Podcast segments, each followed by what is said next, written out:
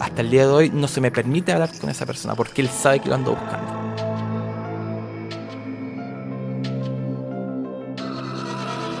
Is not an alien force already among us?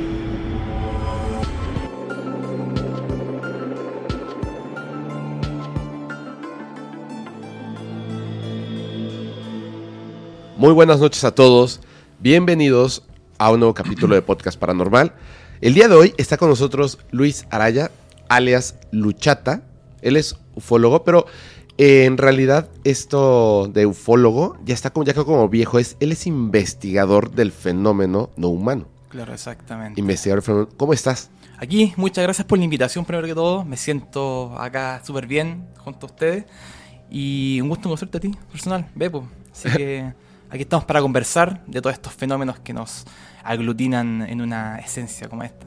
Pues va- vamos a platicar un montón de cosas, porque me decías, por ejemplo, que cuando hablé de la primera vez de, de los hechos forteanos, Claro. como que hasta tardé en explicar lo que era, ¿no? De, Claro. que, que viene, bueno, de este investigador, Charles Ford, Charles Ford, exactamente. y este Ford, ¿no? Conté. Ford, F-O-R-D. No voy a empezar que, que el de los coches.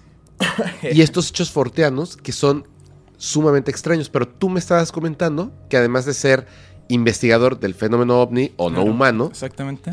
eres investigador de fenómenos forteanos. Claro, iniciado. Iniciado. Iniciado. ¿Cómo, ¿Cómo surge eso? Es un auto que, o sea, es como un, un- un nombre que yo me autoacuñé Ajá. a base de una- unos amigos que ya son fortianos. Investigamos cualquier suceso paranormal o, repito, fortiano que la ciencia ortodoxa no puede dar catastro. Que la ciencia ortodoxa no puede dar catastro. Exactamente. No puede explicar. No, lo inescrutable está dentro del. eh, O sea, ni fortianismo. siquiera puede comenzar a estudiarlo porque no hay un punto de partida. El Yeti, el chupacabra, criptozoología, el fenómeno ovni, lo paranormal. O sea, cuando hablamos de forteanismo, hablamos de todos estos fenómenos. Se aglutinan en el forteanismo, que es una canasta, y echas todo lo que no podemos ex- ex- explicar. ¿Qué pasa si es que aparece un nuevo fenómeno? Forteanismo. Ok, ok. A ver, antes de que, de que ya entremos en plática, Sí. porque ya, ya, ya empezamos nosotros. ¿Cuáles son tus redes sociales o plataformas en las que las personas pues, pueden seguirte, pueden conocer lo que estás haciendo, tus investigaciones? Primero que todo nos pueden buscar como Contactados en redes sociales, en YouTube, los capítulos, redes sociales, Instagram, eh, TikTok, eh, fanspage de Facebook, como Contactados CL, todo junto, Contactados CL. Ajá. Y personalmente el mío es Luchata en Instagram con 2X y como eh, Araya y un bajo Luis en TikTok. Ok. Donde subo, hago tops de cosas que yo encuentro que son eh, evidencias, hago lives y cosas así. Pero estamos con Contactados Full, ahí estoy primando todo lo que es la energía. Contactados CL. Tú eres el, el, digamos, el ufólogo principal de Contactados CL. Claro, cuando inicié GIF, eh, yo inicié un grupo de investigación de fenómenos paranormales, pero nunca dejé de lado la ufología. Que es una rama bien complicada dentro de, de todos estos fenómenos. Sí, o sea, eh, la gente lo confunde con, con la parte paranormal, pero bueno, dice Jaime Maussan y la verdad es que yo dije, sí, tiene sentido.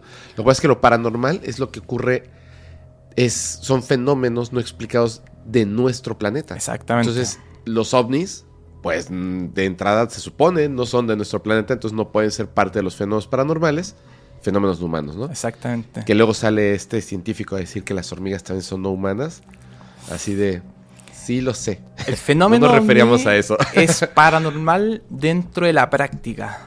Cuando tú ves un ovni es paranormal, Claro, pero en la teoría no es paranormal. exactamente. Ese, eso es lo que la gente tiene que entender. Es que es un tema porque to- todo esto surge de, porque no, no hubo una escuela para las personas, sino hubo amor, hubo eh, mucha curiosidad y gente que se decide, dice, yo voy a ser investigador de este fenómeno, pero no vas a la universidad y estudias ufología. La ufología es una pseudociencia, no está avalada por la ciencia ortodoxa y puede ser tu autorreferente como yo. Ujú. Tú puedes buscar mentoría, pero al final siempre tienes un estándar propio y sistemas y métodos de investigación propios que son totalmente válidos porque nadie los rige. Claro. Hay dogmas y doctrinas eh, dentro de la ufología, pero tú puedes ajenarte de ello. A ver, en, en breve, porque voy a una segunda pregunta, pero la primera, que me interesa mucho, ¿en qué momento tú decidiste? ¿A qué edad? ¿Cuál fue el momento en el que tú decidiste? Yo quiero dedicarme a esto. Hay dos tipos de ufólogos, ¿cierto? Los que son testigos y los que son los que les nace esto La a base a base de video, a base de un testimonio. Yo soy el ufólogo testigo. Cuando era niño tuve un precontacto, podemos llamar, un avistamiento junto a mi familia, mi madre y mi hermana, ¿Cuántos años tenías? como 7 a 8 años más o menos. Ok. Era niño, era niño. Si, Y estabas con tu familia. si te digo de los 7 a los 10 es lo mismo, porque era un niño. Claro. ¿cierto? Estaba en mi casa en Milipilla y aparece esta, voy a ser bien técnico, aparece una luz vectorial, una luz muy parecida a la que tienes eh, al lado tuyo para, que- eh, Ah, ok. para que entiendas, que no emana mucha luz, pero se ve la forma. Estaba arriba de la casa. Cuando mi madre ve este objeto también se asustó y me entra. Donde ahí parte todo. Eh, cuando yo le pido salir de la casa por el patio, esta nave, yo le llamo nave, se mueve al patio, que fue la única parte donde eh, lo podíamos ver. ¿Era grande? 4 metros de diámetro, a 5 metros de altura. Está muy, muy cerca. Es que eso es lo que, lo que difiere dentro de toda la ufología que tú ves en las redes sociales. Es muy complejo porque después se forma, se va a forma personal. Ajá. Tú te preguntas por qué y hay miles de preguntas.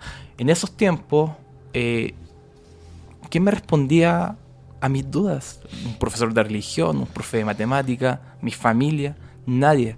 Me tuve que hacer autoufólogo, autorreferente y hasta el día de hoy es el caso más importante que cada ufólogo testigo tiene, es su propio caso. Pero entonces tú ves esto, Exactamente. tienes ocho años y eh, la luz se va al patio. Es- se mueve desde ¿Y, arriba y de tú la casa. vas al patio. a, a verlo? Sí, o sea, Te acercas. Mi madre abre la puerta, yo suelto su mano y me muevo al patio. Quedé en posición de abducción, por así decirlo, Ajá. donde queda eh, Abajo. Abajo, ya. Y veo esta. eh, yo le llamo nave, te puedo decir ovni, lo que sea, pero es, es- como lo vi. Y varios, varios factores fueron los que me afectaron. El sonido. A ver, ¿cómo era Eh, el sonido? Una onda, vum, una onda binaural. Hace poco, hace un par de años atrás, descubrí que los ovnis a menos de 10 metros producen ondas teta, ondas gamma y ondas beta. Después te explico eh, por A qué, ver, ajá, ahorita vamos a la parte de la zona. Sí. pero Eso me interesa muchísimo. Tú te paras debajo y escuchas estas ondas, Ondas. binaurales Exactamente. que están en repetición constante, en un loop. Son ondas. ¿No se mueve? No, no se mueve. O sea, solamente se había movido al patio y ahí se, Sí. al patio y ahí se quedó. se sentía la levitación, eso levitaba. ¿Tú te quedaste abajo? Sí. ¿Sentiste algo aparte del sonido? La vibración del cuerpo. Las vibraciones hacen vibrar todo. La materia, el cuerpo, los átomos. Y todo está Literalmente la realidad vibra. todo, todo. El aire vibra con las vibraciones. Entonces, de ahí eh, fue tan complejo el momento porque ¿No tenías miedo? El miedo nace después, porque es todo un proceso. A la, eh, a la fecha tengo 34 años, Ajá. entonces fui niño, fui preadolescente. A los 15 años tuve miedo nocturno, donde no podía dormir después de ver la película de eh, Travis Walton. Red the Sky, que me pasó. ¿cierto? Me pasa un poco lo mismo, pero ¿quién me decía que lo que yo vi puede pasar al siguiente nivel? Pero, a ver. Ok, entiendo eso, entiendo eso, porque es, es, un, es un miedo adquirido que nos han este, Después. implementado. Después. Pero tú a los ocho años no sientes miedo. No, nada. ¿Ves esto que se mueve? ¿Sabes que es un ovni o no sabes qué es lo que estás viendo? Eh, ¿Cómo te explico? Con los años yo no sabía lo que era, solo me impresionó la forma, ¿cierto? no sabías, no simplemente sabía te pareció algo extraordinario y corriste. ¿Y me llamó la atención, demasiado la atención, por algo Ajá. me fui debajo. con los años, eh, con mi estudio, empecé a darme cuenta que, lo, eh, que fue lo que yo vi. Ok, a- ahorita vamos a- al estudio de... qué raro, ¿no? Estudiaste tu propio caso, pero es más fácil porque no te puedes mentir. Como o sea, te- tienes la memoria Claro, completa. Como te dije al principio, ¿quién me da un catástrofe lo que yo vi? ¿Quién me decía específica y técnicamente qué fue lo que vi? Claro. Nadie, Solo tú. solo yo. Y hasta el día de hoy lo sigo haciendo. Pero entonces tú corres, y era tarde, noche... Noche, 11 de la noche, estaba haciendo tareas, me acuerdo. Mi madre salió a dejar la basura. Por eso Ah. yo vi este objeto afuera, porque yo lo acompañé. Y entonces corres y te pones debajo. Sí, exactamente. ¿Tu Eso madre qué hizo? Se asustó. ¿Ella sí se asustó? Mi hermana y mi madre se asustaron. Cerraron qué la te puerta dijeron? No, me tomaron en brazos, recuerdo, como eran... Habíamos llegado hace poco a esa casa, hace como un año, dos años más o menos. Entonces todas las cerraduras estaban operativas. Me acuerdo que me tomaron en brazos, me dejaron en posición visual hacia el objeto que se traslucía eh, por la ventana y también iluminó toda la circunferencia. Y eh, cerraron la puerta con pestillo, me acuerdo, y eh, nos fuimos a acostar. Y al día de hoy fueron unos vecinos a mirar y yo como era niño miraba, no preguntaba. Claro. Como te dije, repito, ahí tuve que yo mismo responder mis preguntas y tengo un par de respuestas internas que pueden ser y no pueden ser. A ver, ok. Te, te llevan a dormir. Supongo que te quedaste con muchas dudas esa noche. Al día siguiente Hasta el día de hoy. estaban ahí revisando los adultos y tú estabas con el ojo pelado, ¿no? O sea, Claro, viendo todo sí. lo que estaba pasando, escuchando. Yo escuchaba que mi hija estaba asustada, que llegó, llegó una paila, una olla a la casa. Y ¿Cómo que llegó una paila? Una paila es como un- un- una cosa que se hace en... Ah, es un como una sartén. Exactamente. Pero ¿cómo que llegó una sartén? Porque es la forma de explicar la gente que no conoce este fenómeno. O sea, la gente decía, la, literalmente la frase, llegó una paila, Literalmente, sí. Eh, refiriéndose a, vino un ovni. Exactamente, porque es la forma que tú conoces. Así es. Y la acuñas a, a algo que no tiene explicación y se asemeja a eso. Sí, tienes razón, tienes razón. ¿Cierto? Sí, totalmente. En la película, disculpa, en la película eh, El cuarto tipo, Ajá. ¿por qué aparece un búho? Porque Claro. lo que más se asemeja a un grisáceo, que es el cefalo, ojo almendrado, pero no es un alien, es un búho. Así es, Porque el cerebro trabaja de esa forma. así es. De hecho, eh, una de las primeras cosas que me gustó muchísimo mostrar como evidencia en el podcast es un video de unos búhos, eh, pe- pero están este, bebés. Y la madre dejó a estas crías... Estaban sin pluma, sin... Exacto. Y suben el, suben el celular y te juro que lo primero que piensas es, no manches, es un gris. Sí. Son grises y no, son unos búhos. O sea, son muy, muy parecidos. Ok. Tú con el tiempo, esto ocurre a los ocho años. Tú estudias tu propio caso. Exactamente. ¿A qué conclusiones llegas? Mira, es un caso tan complicado de explicar de la boca para afuera porque tienes que estar dentro de, de este baile para sentir. Pero me di cuenta de algunas cosas. El fenómeno es selectivo.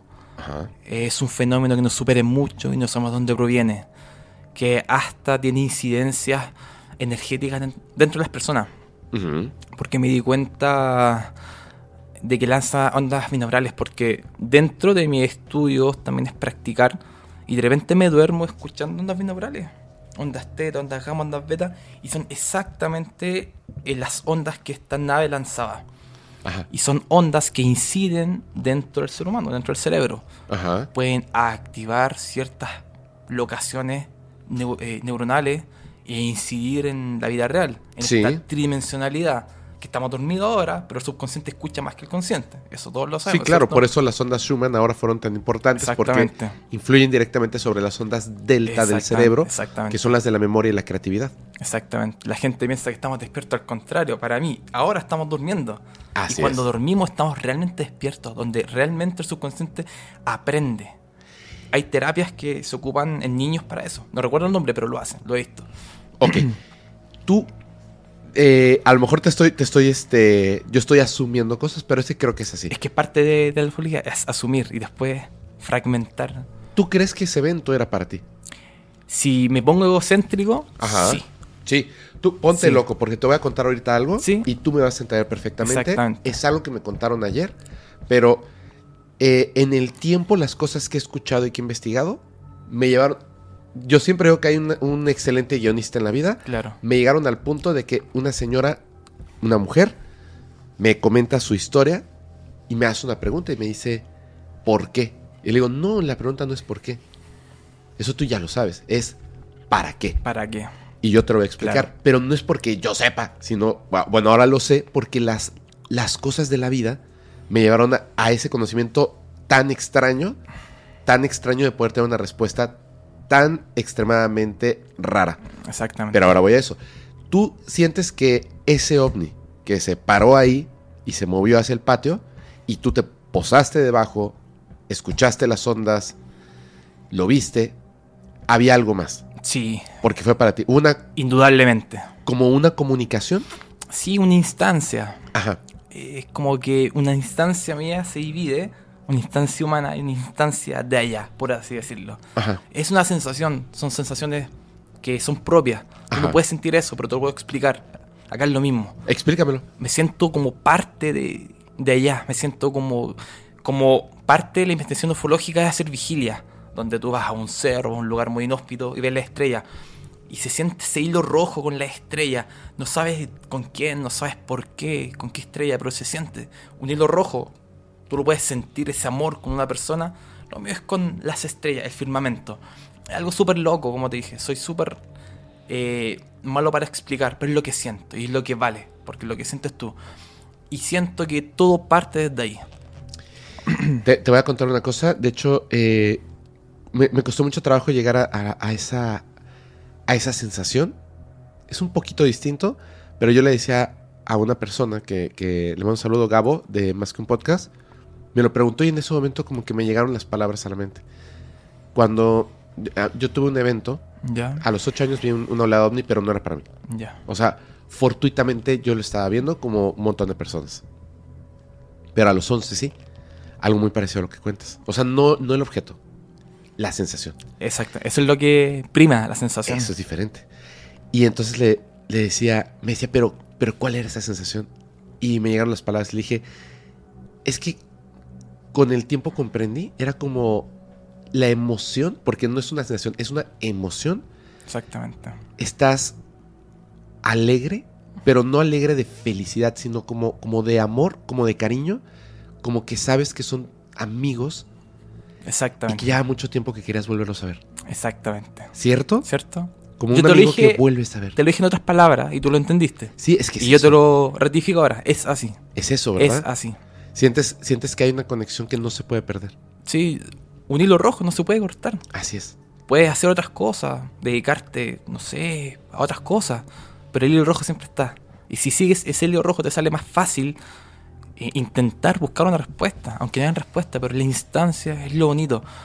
Esto difiere un poco de ufología técnica, Claro.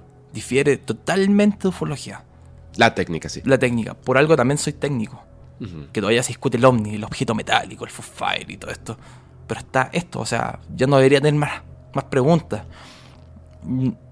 Nunca me hice la pregunta si estamos solos, al contrario, esa pregunta como que, ¿quiénes son? ¿Cómo son? ¿Qué quieren y dónde vienen? Mut- una pregunta mutó a cuatro. Ajá. Todavía se pregunta si estamos solos. Ya no, disculpa, es como está obsoleta. ¿Cómo son? ¿Quiénes son? ¿Qué quieren? ¿De dónde vienen? ¿Por, qué? ¿Por qué siento eso hacia ¿Por ellos? qué siento? Y no somos.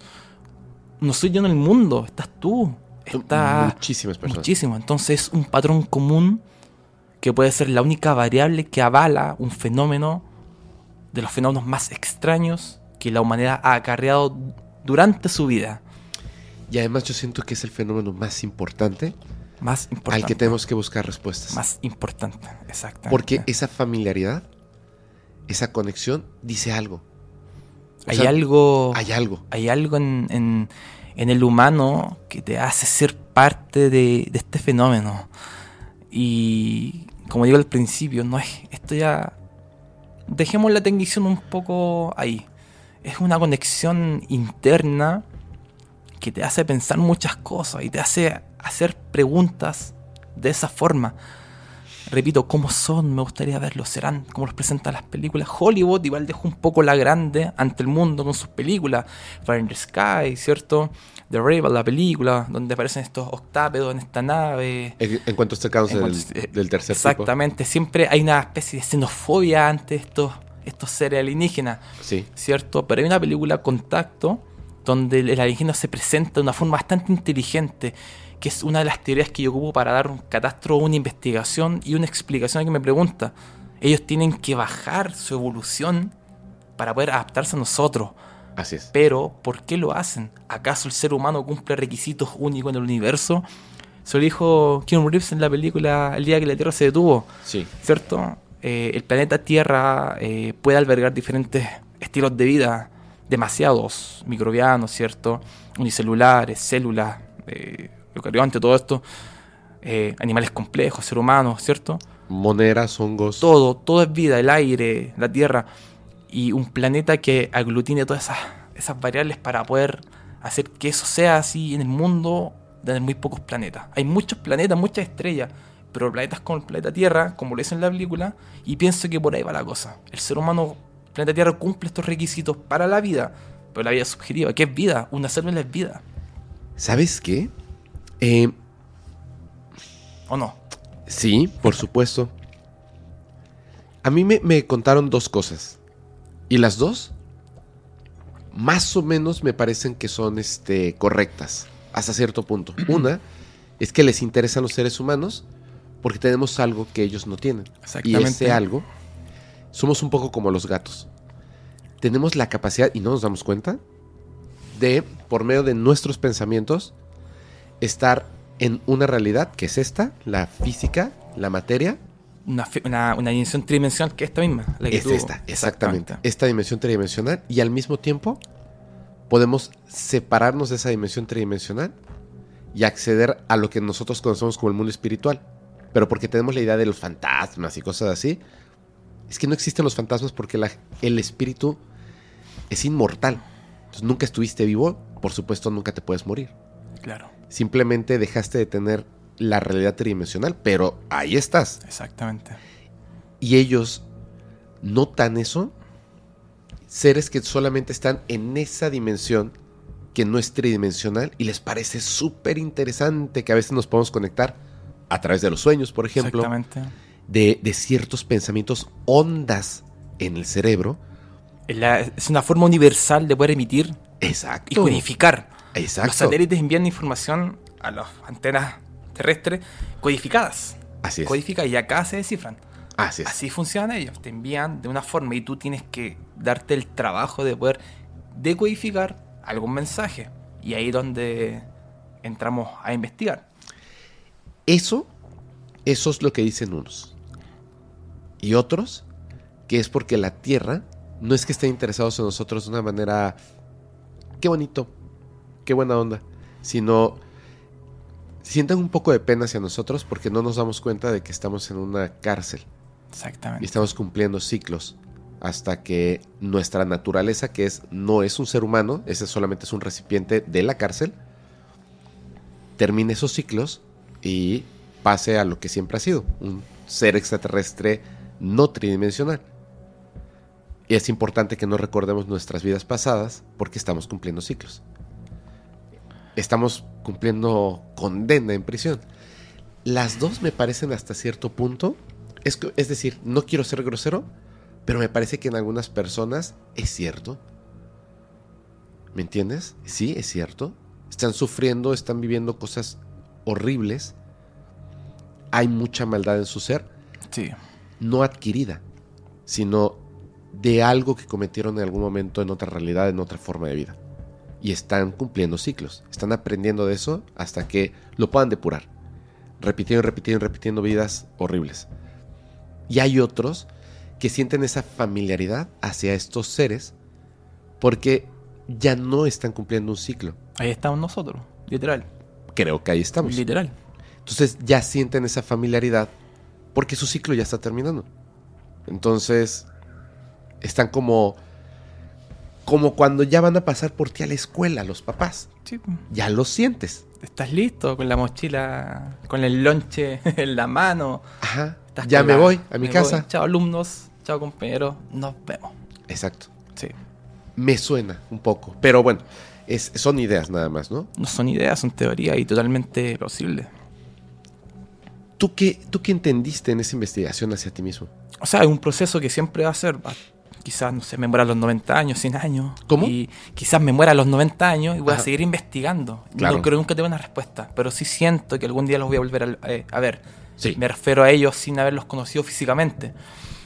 Como dijiste tú, quizás por qué razón nos buscan.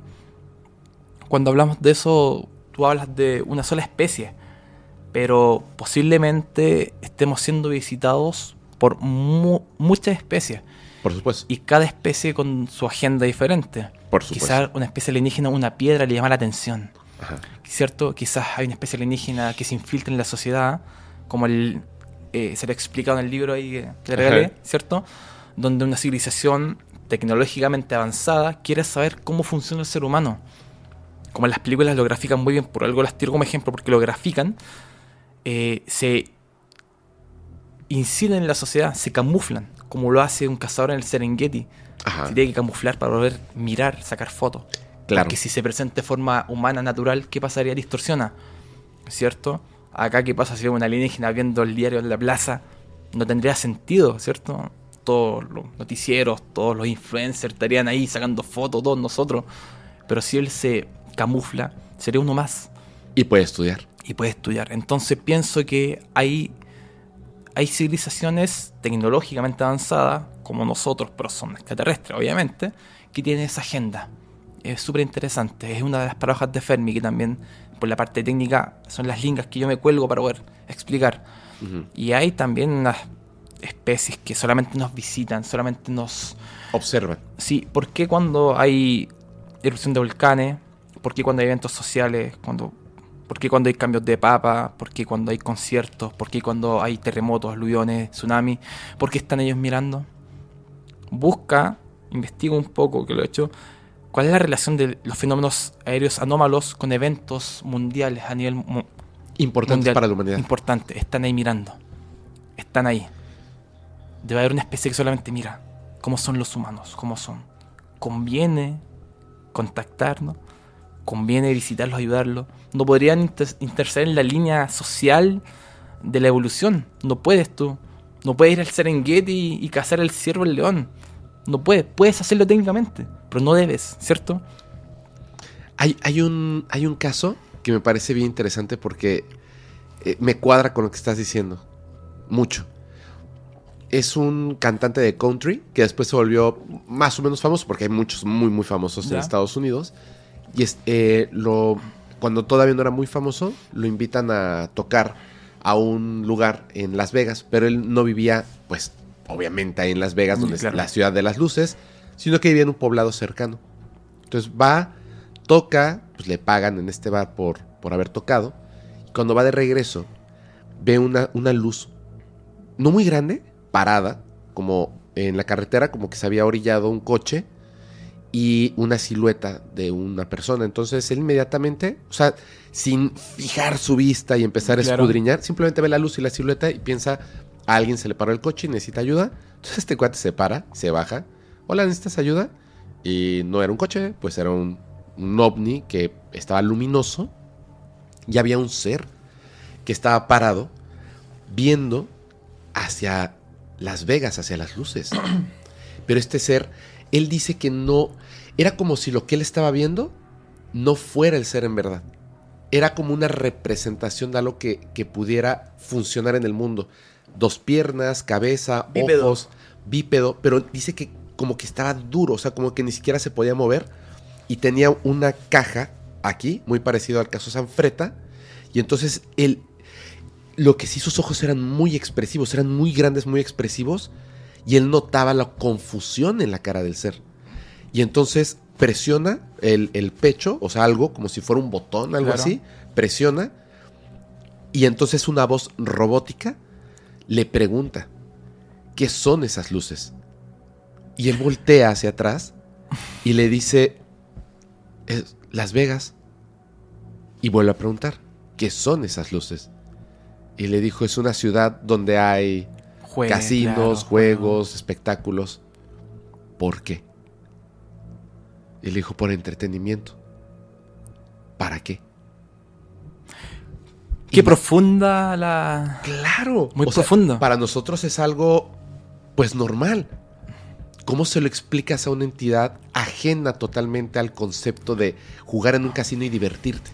Son conceptos súper humanos. Superhumanos. Súper, súper humanos. Quizás la diversión no existe como tal. O sea, todo lo que sabemos es de acá, de esta tierra. Así Quizás es. ellos, no sé. Por eso muchas veces cuando la, la ciencia quiere medir estos fenómenos, no puede. Eso me decir. Los, la ciencia se esfuerza con el SETI, con el proyecto de Galileo, no sé, a Biloev. Quieren eh, descubrir una civilización alienígena, pero no lo van a hacer. Porque ellos nos van a descubrir a nosotros primero. Ellos van a dar el primer paso, no nosotros. A ver, existe la posibilidad de que el humano, como civilización, encuentre unos cavernícolas en un planeta. Ahí recién, ¿cierto? Podríamos, y nosotros seríamos los extraterrestres para ellos. Claro. Nosotros y los podríamos- dioses y, y los nos dioses, ven. como pasó con nosotros. Pero una civilización que nos supera en tecnología, no sé, un millón de años. Es imposible. Tienes toda la razón. Es- es- ¿Cuál es, es- la probabilidad de que nosotros encontremos una civilización antes que ellos nos encuentren a nosotros si ellos están más avanzados. Tengo razón, ¿cierto? Por supuesto. Entonces, lo encuentro ilógico, sinceramente ilógico. Eh, una civilización, una hipercivilización clase 2, clase 3, civilizaciones ya que pueden colonizar planetas, ocupar una esfera de Dyson, que es un sistema que puede quitar toda la energía de una estrella y traspasarla a un planeta para ocupar energía, eh, pudiesen ellos enviar una señal de comunicación, un hola, ¿cierto? Pero el humano que esté buscando por ahí, no sé, no lo encuentro sentido y tú tampoco. No, No lo encuentro sentido, pero lo hacen, es que eso es lo extraño, lo hacen.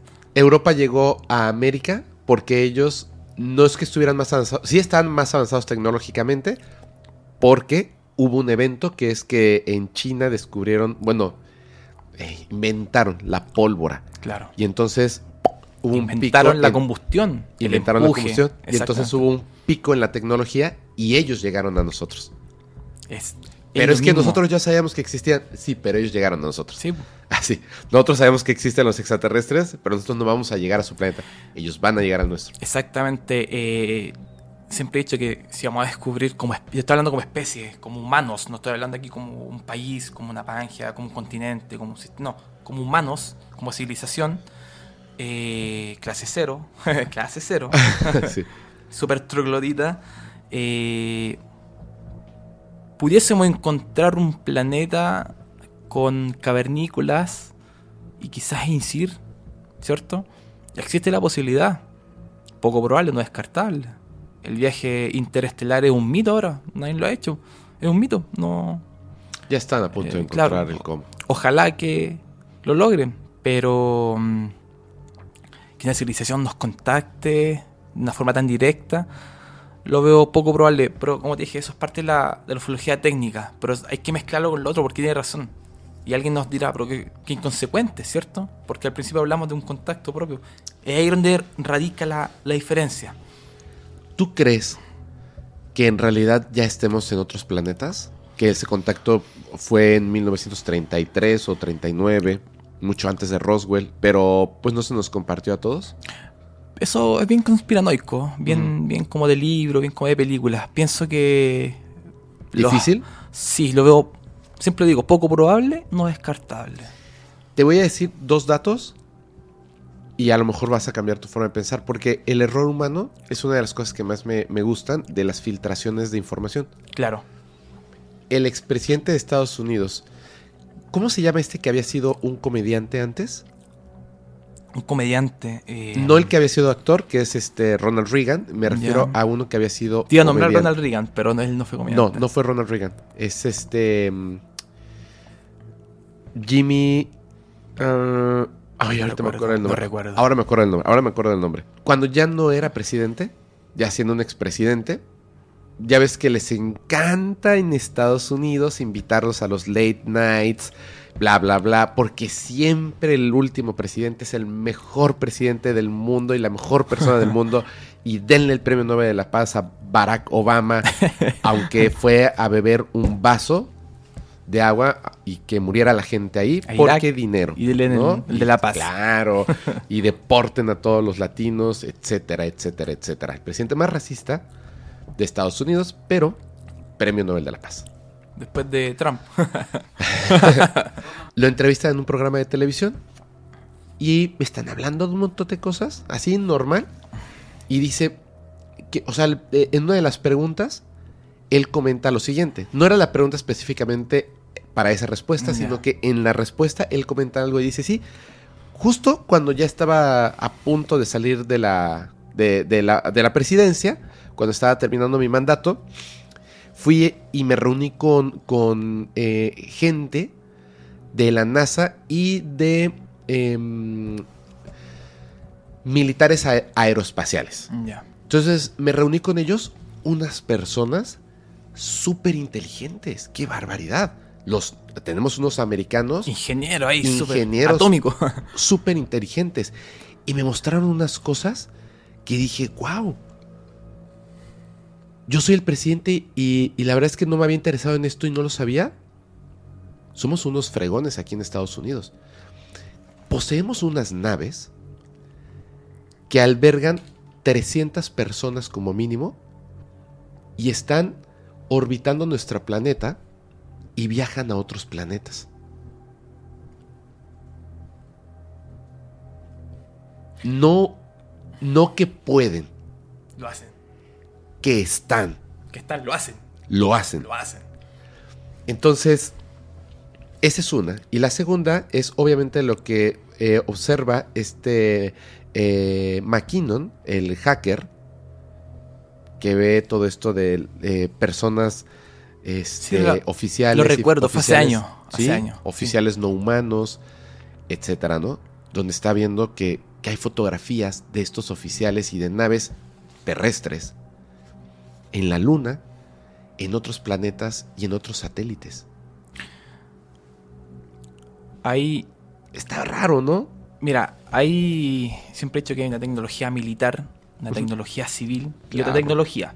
Nosotros conocemos la civil, la redundancia, ¿cierto? Pero hay una tecnología que está por sobre la civil, la militar, ¿cierto? Sí. Y hay una que está por sobre los militares, que es la experimental, la conceptual. Ajá.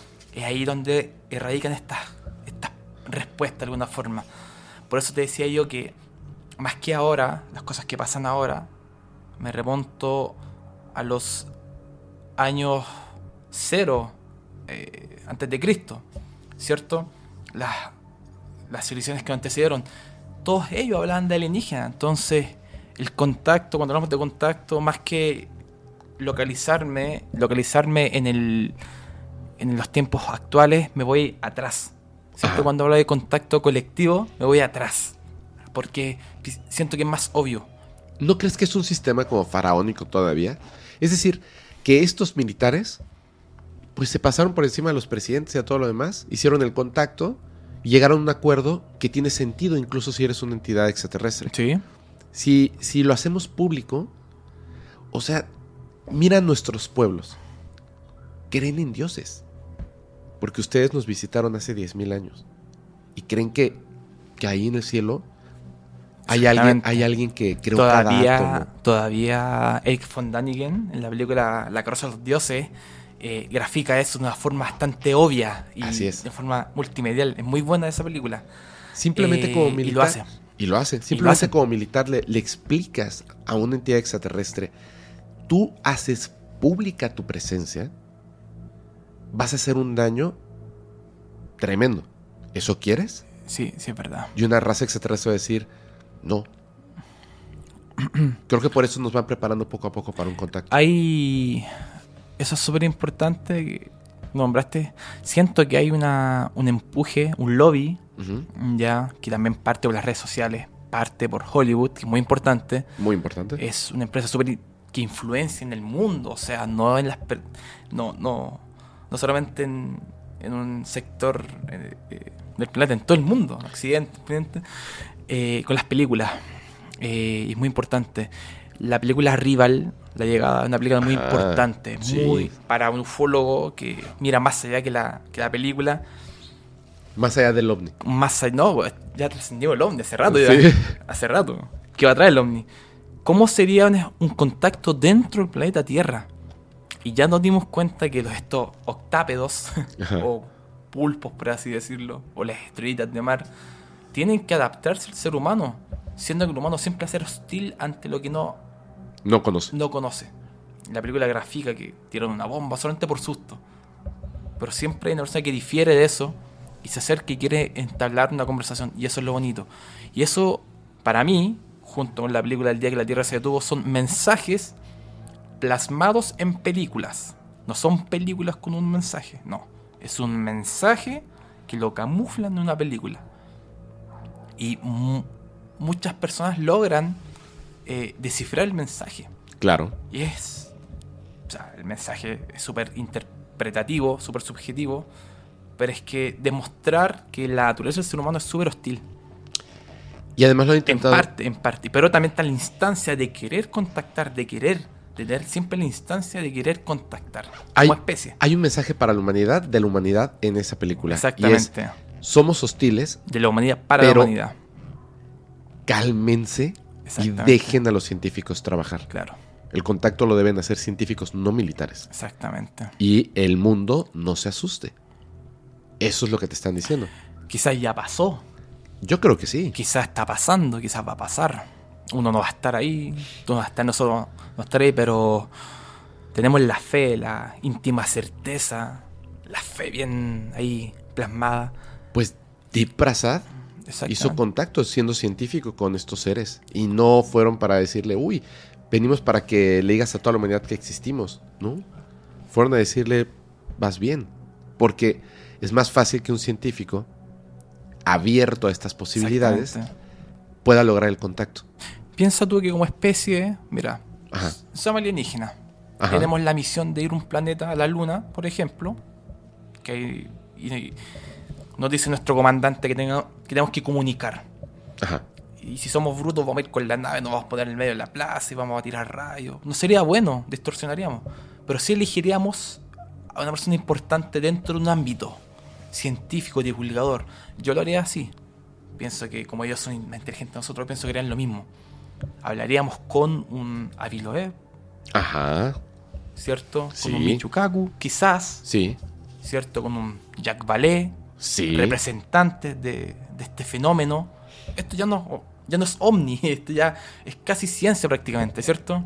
Pues claro, como... Hablemos con, disculpa, con Jaime Maussan, no sé, pero exponentes. Ajá, Exponentes que puedan dar el mensaje ya con la alquimia humana para humanos.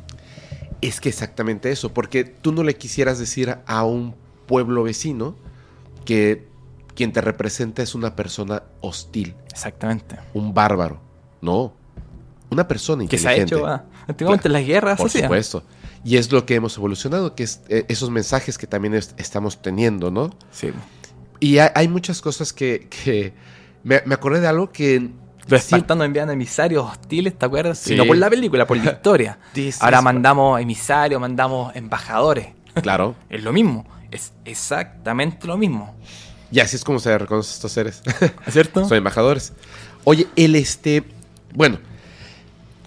eh, me, me encanta, me encanta profundizar en estos temas en general, así, pero quisiera que regresáramos a tu evento. ¿Qué es, eh, o- otra vez, qué es lo que ahora de adulto, ya estudiando, investigando este tipo de fenómenos, a qué conclusiones llegas de, de lo tuyo? Eh, ¿Por qué la forma? ¿Por qué el color? ¿Por qué a ti? ¿Por qué en ese momento? Eso es lo extraño, no, no tengo como una respuesta para eso. Me pusiste ahí en el, en el, en el, la, en la espada de la pero pienso que ellos saben quién puede ayudarlos. Pienso que quizás quieran dar un mensaje. Yo he ayudado a personas que me cuentan su caso y ellos llegan con una incertidumbre. Después de hablar una hora, dos horas, ellos quedan tranquilos y me dicen, ahora entiendo, gracias a ti, por qué pasó esto. Quizás fue fortuito o quizás fue personal. Si te doy una respuesta egocéntrica, Sí. me podrían, yo creo, me gustaría creer y me gustaría saber de que si es así, de que quizás encontraron en, mí una persona que puede divulgar un mensaje, que puede entablar o codificar una realidad con otra realidad, como el intermediario, y explicar a gente, hay gente que no sabe lo que es un ovni, hay gente que no sabe de especies alienígenas, hay gente que no sabe los eventos ufológicos o eventos eh, con estos fenómenos a nivel global. O Muamua, imagínate. Quizás la primera evidencia científica ortodoxa que tiene la ciencia que posiblemente pueda ser un velero alienígena, Ajá. un dron alienígena que miraron y se fueron. Y la gente no entiende eso. Y uno como investigador puede codificar ese mensaje tan técnico a algo más y hacer que cada persona entienda. Como en la película Caen a Favores. Uno, después esa persona a otro y así. Pienso que cada semilla que uno va dejando va germinando. Porque si se está preparando a la humanidad para un posible contacto en el futuro, pienso que para ellos les sale más fácil hablar con uno que si uno hable con mil que llegar. Y da lo mismo, pero si, si tú me dices que, ta- que apuesta a eso, es eso. Porque a mí se me hace mucho más fácil explicarle a Rodrigo, a Bebo, A Fepo. a Febo, disculpa, eh, explicarle qué es una- un, un extraterrestre, Ajá. cómo se alimenta quizás, cuándo vienen, que ellos mismos. pienso que iba por ahí. No sé si estoy muy... No sé, algunos dirán, tan loco, pero es lo que pienso. No, Siendo como... Siendo testigo de un fenómeno que sigo estudiando. mira, yo el este desde que comencé el podcast resté importancia a mm, circunstancias y el carácter, la manera incluso de expresar de las personas y el mío, porque suena ególatra. Yo creo que se nos puede permitir ser un poco egoístas, ¿me entiendes? Se puede permitir eso, se puede... ¿Sabes por qué? Porque no es una casualidad. Y en eso estoy totalmente convencido. Las personas que son de alguna manera contactadas no es algo tan importante como las personas creen. Es decir, siempre es un patrón que se repite. Estos seres dan pequeñas misiones a cada persona. Esas pequeñas misiones son súper importantes Y son pequeñas para ellos, pero para nosotros... Exactamente, en suma. Por ejemplo, yo noto de tu, de tu encuentro dos misiones importantísimas. Tienes la capacidad, obviamente no por ellos, sino por ti, o sea, ya era parte de la historia de tu vida que ibas a tener la manera de en tu mente construir las palabras, colocarlas en una manera precisa, hacer énfasis en ciertas letras para poder comunicar una idea compleja Es complejo. al público en general, lo cual es súper importante. Ahora, ya tienes esa capacidad para poder enviar, comunicar, dar ese mensaje de una manera correcta, digamos, Correcto, exactamente. clara, que te puede entender un niño de 8 años o una mujer de 80, Exactamente. sin importar su clase social, solo con una, con una este, particularidad, que hablen el idioma español Exactamente. y te pueden comprender. Entonces, ah, bueno, ¿y, y por eso viste un ovni? No. El ovni es parte de lo que tiene que estar pasando para el mensaje. ¿Tú comprendiste que las ondas tienen un sentido específico durante el Sí, contacto? yo me di cuenta de eso y se lo dije eh, a otro ufólogo Está. de mi y me dijeron, pero a ver, a ver, los dejé porque nunca he escuchado esa teoría, nadie la planteó. No. Y yo la tú tampoco la he escuchado quizás. Lo acabo de escuchar ahorita que tú lo dijiste ¿Y tú de inmediato, sí, por supuesto. Y eso es lo que me gustaría ahora que nos comentaras. Exactamente. Porque esa es la parte importante. Sí. No que hayas visto el ovni. Está, no sé si estamos ¿Me entiendes? Sí. Ahora explícanos qué onda con eso Yo de las ondas. en mis investigaciones, en mi estudio, soy súper eh, experimentador. Ajá. No me gusta lo convencional.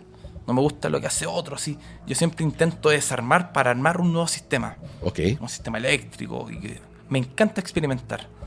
Como soy disperso, soy súper, me fijo en la- los puntitos, soy súper, como ese TOC. Consumo harto YouTube, harto, harto contenido multimedial. Y, eh, repito, me acuesto, me duermo con ondas binaurales. Binaurales. Exactamente. Que, Que son como las que escuchaste claro, de ese... solamente te, te detallé. Ajá.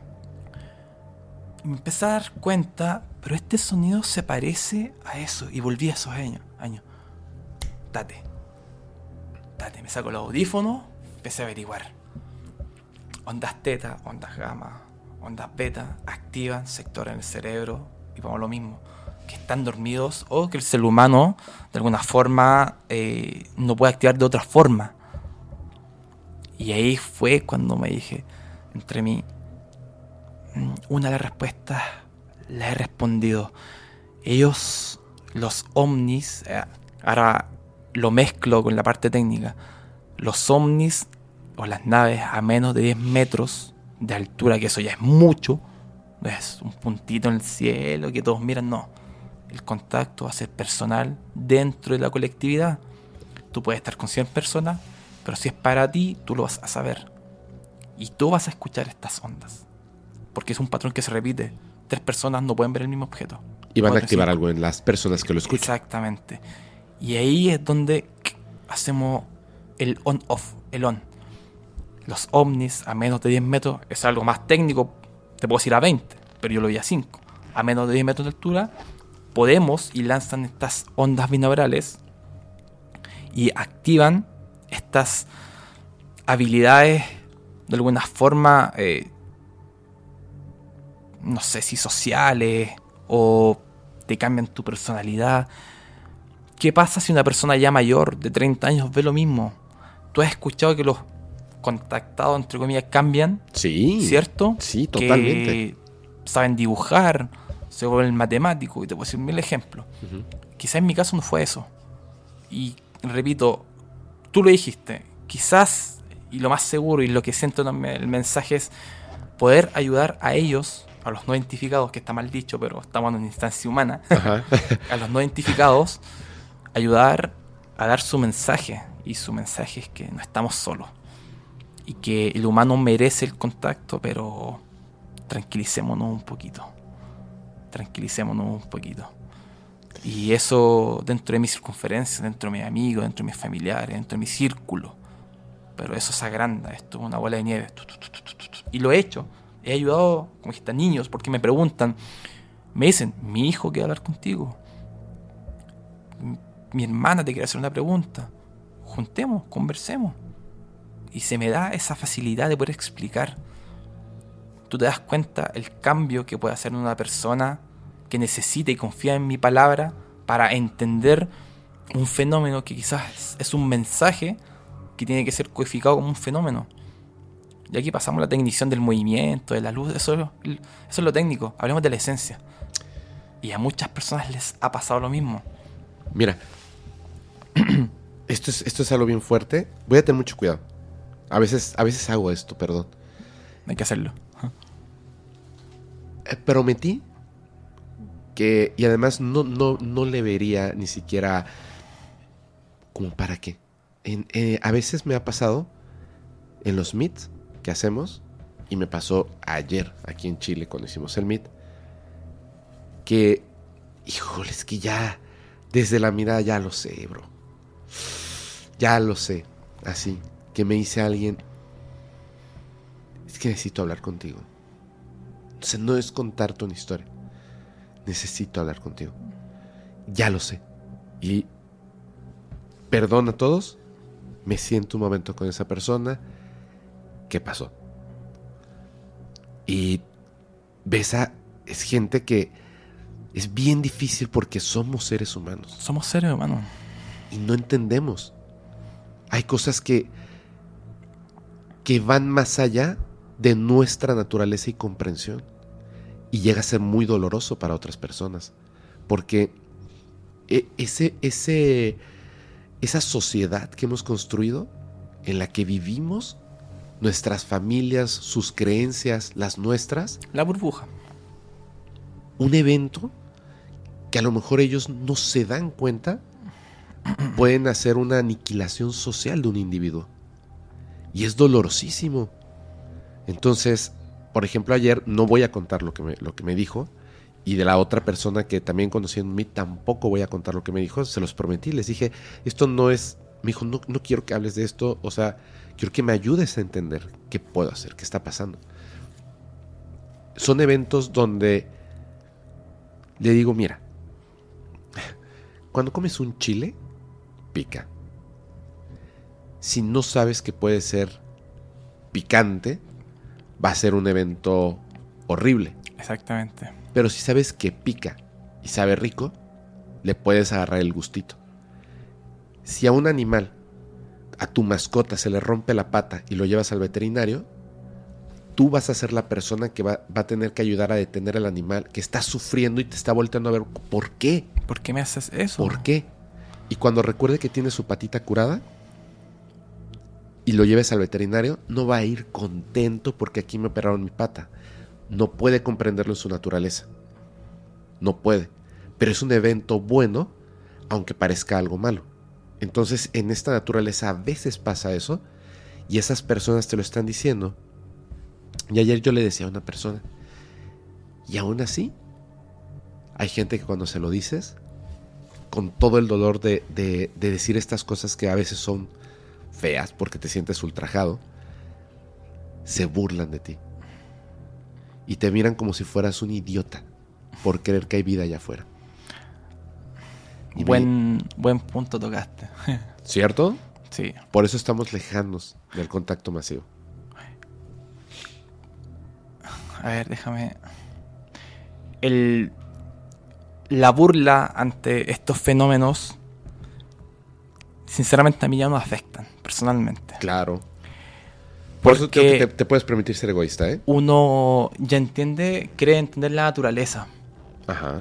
Y quizás estás un eslabón, un milímetro más arriba de la persona en conciencia.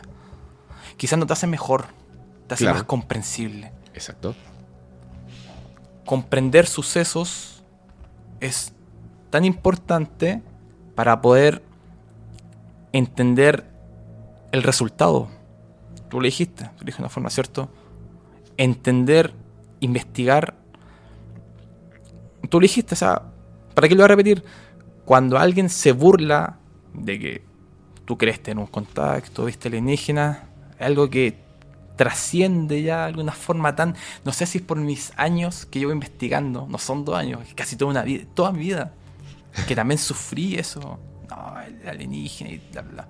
Pero con el tiempo, la conciencia te vas dando cuenta que es como ni siquiera los dejas de lado. Es como, venga, como pobrecito, así como que no, no, no, no entiendes la magnitud de lo que intento explicarte. En caso de que el hate sea después de que alguien intenta explicar. Pero las energías deberías, debiésemos, y lo hago, canalizar en quién realmente te hace las preguntas. Te levanta la mano. "Eh, Yo tengo una pregunta. Ayer mismo en el tour que tuvimos en Melipilla, en el cementerio, di una pequeña charla para llenar ahí el espacio de ufología a los niños, entre 17, 16, 19 años más o menos Muy bien. y vieras tú los niños como levantaban la mano para hacerme preguntas. Me hablan de las pirámides de los Egiptos, me hablan de los crop cycles, pero está dentro de... Y las ganas, las ganas de, de, de conversar, de saber, de alguien que les dé una confianza.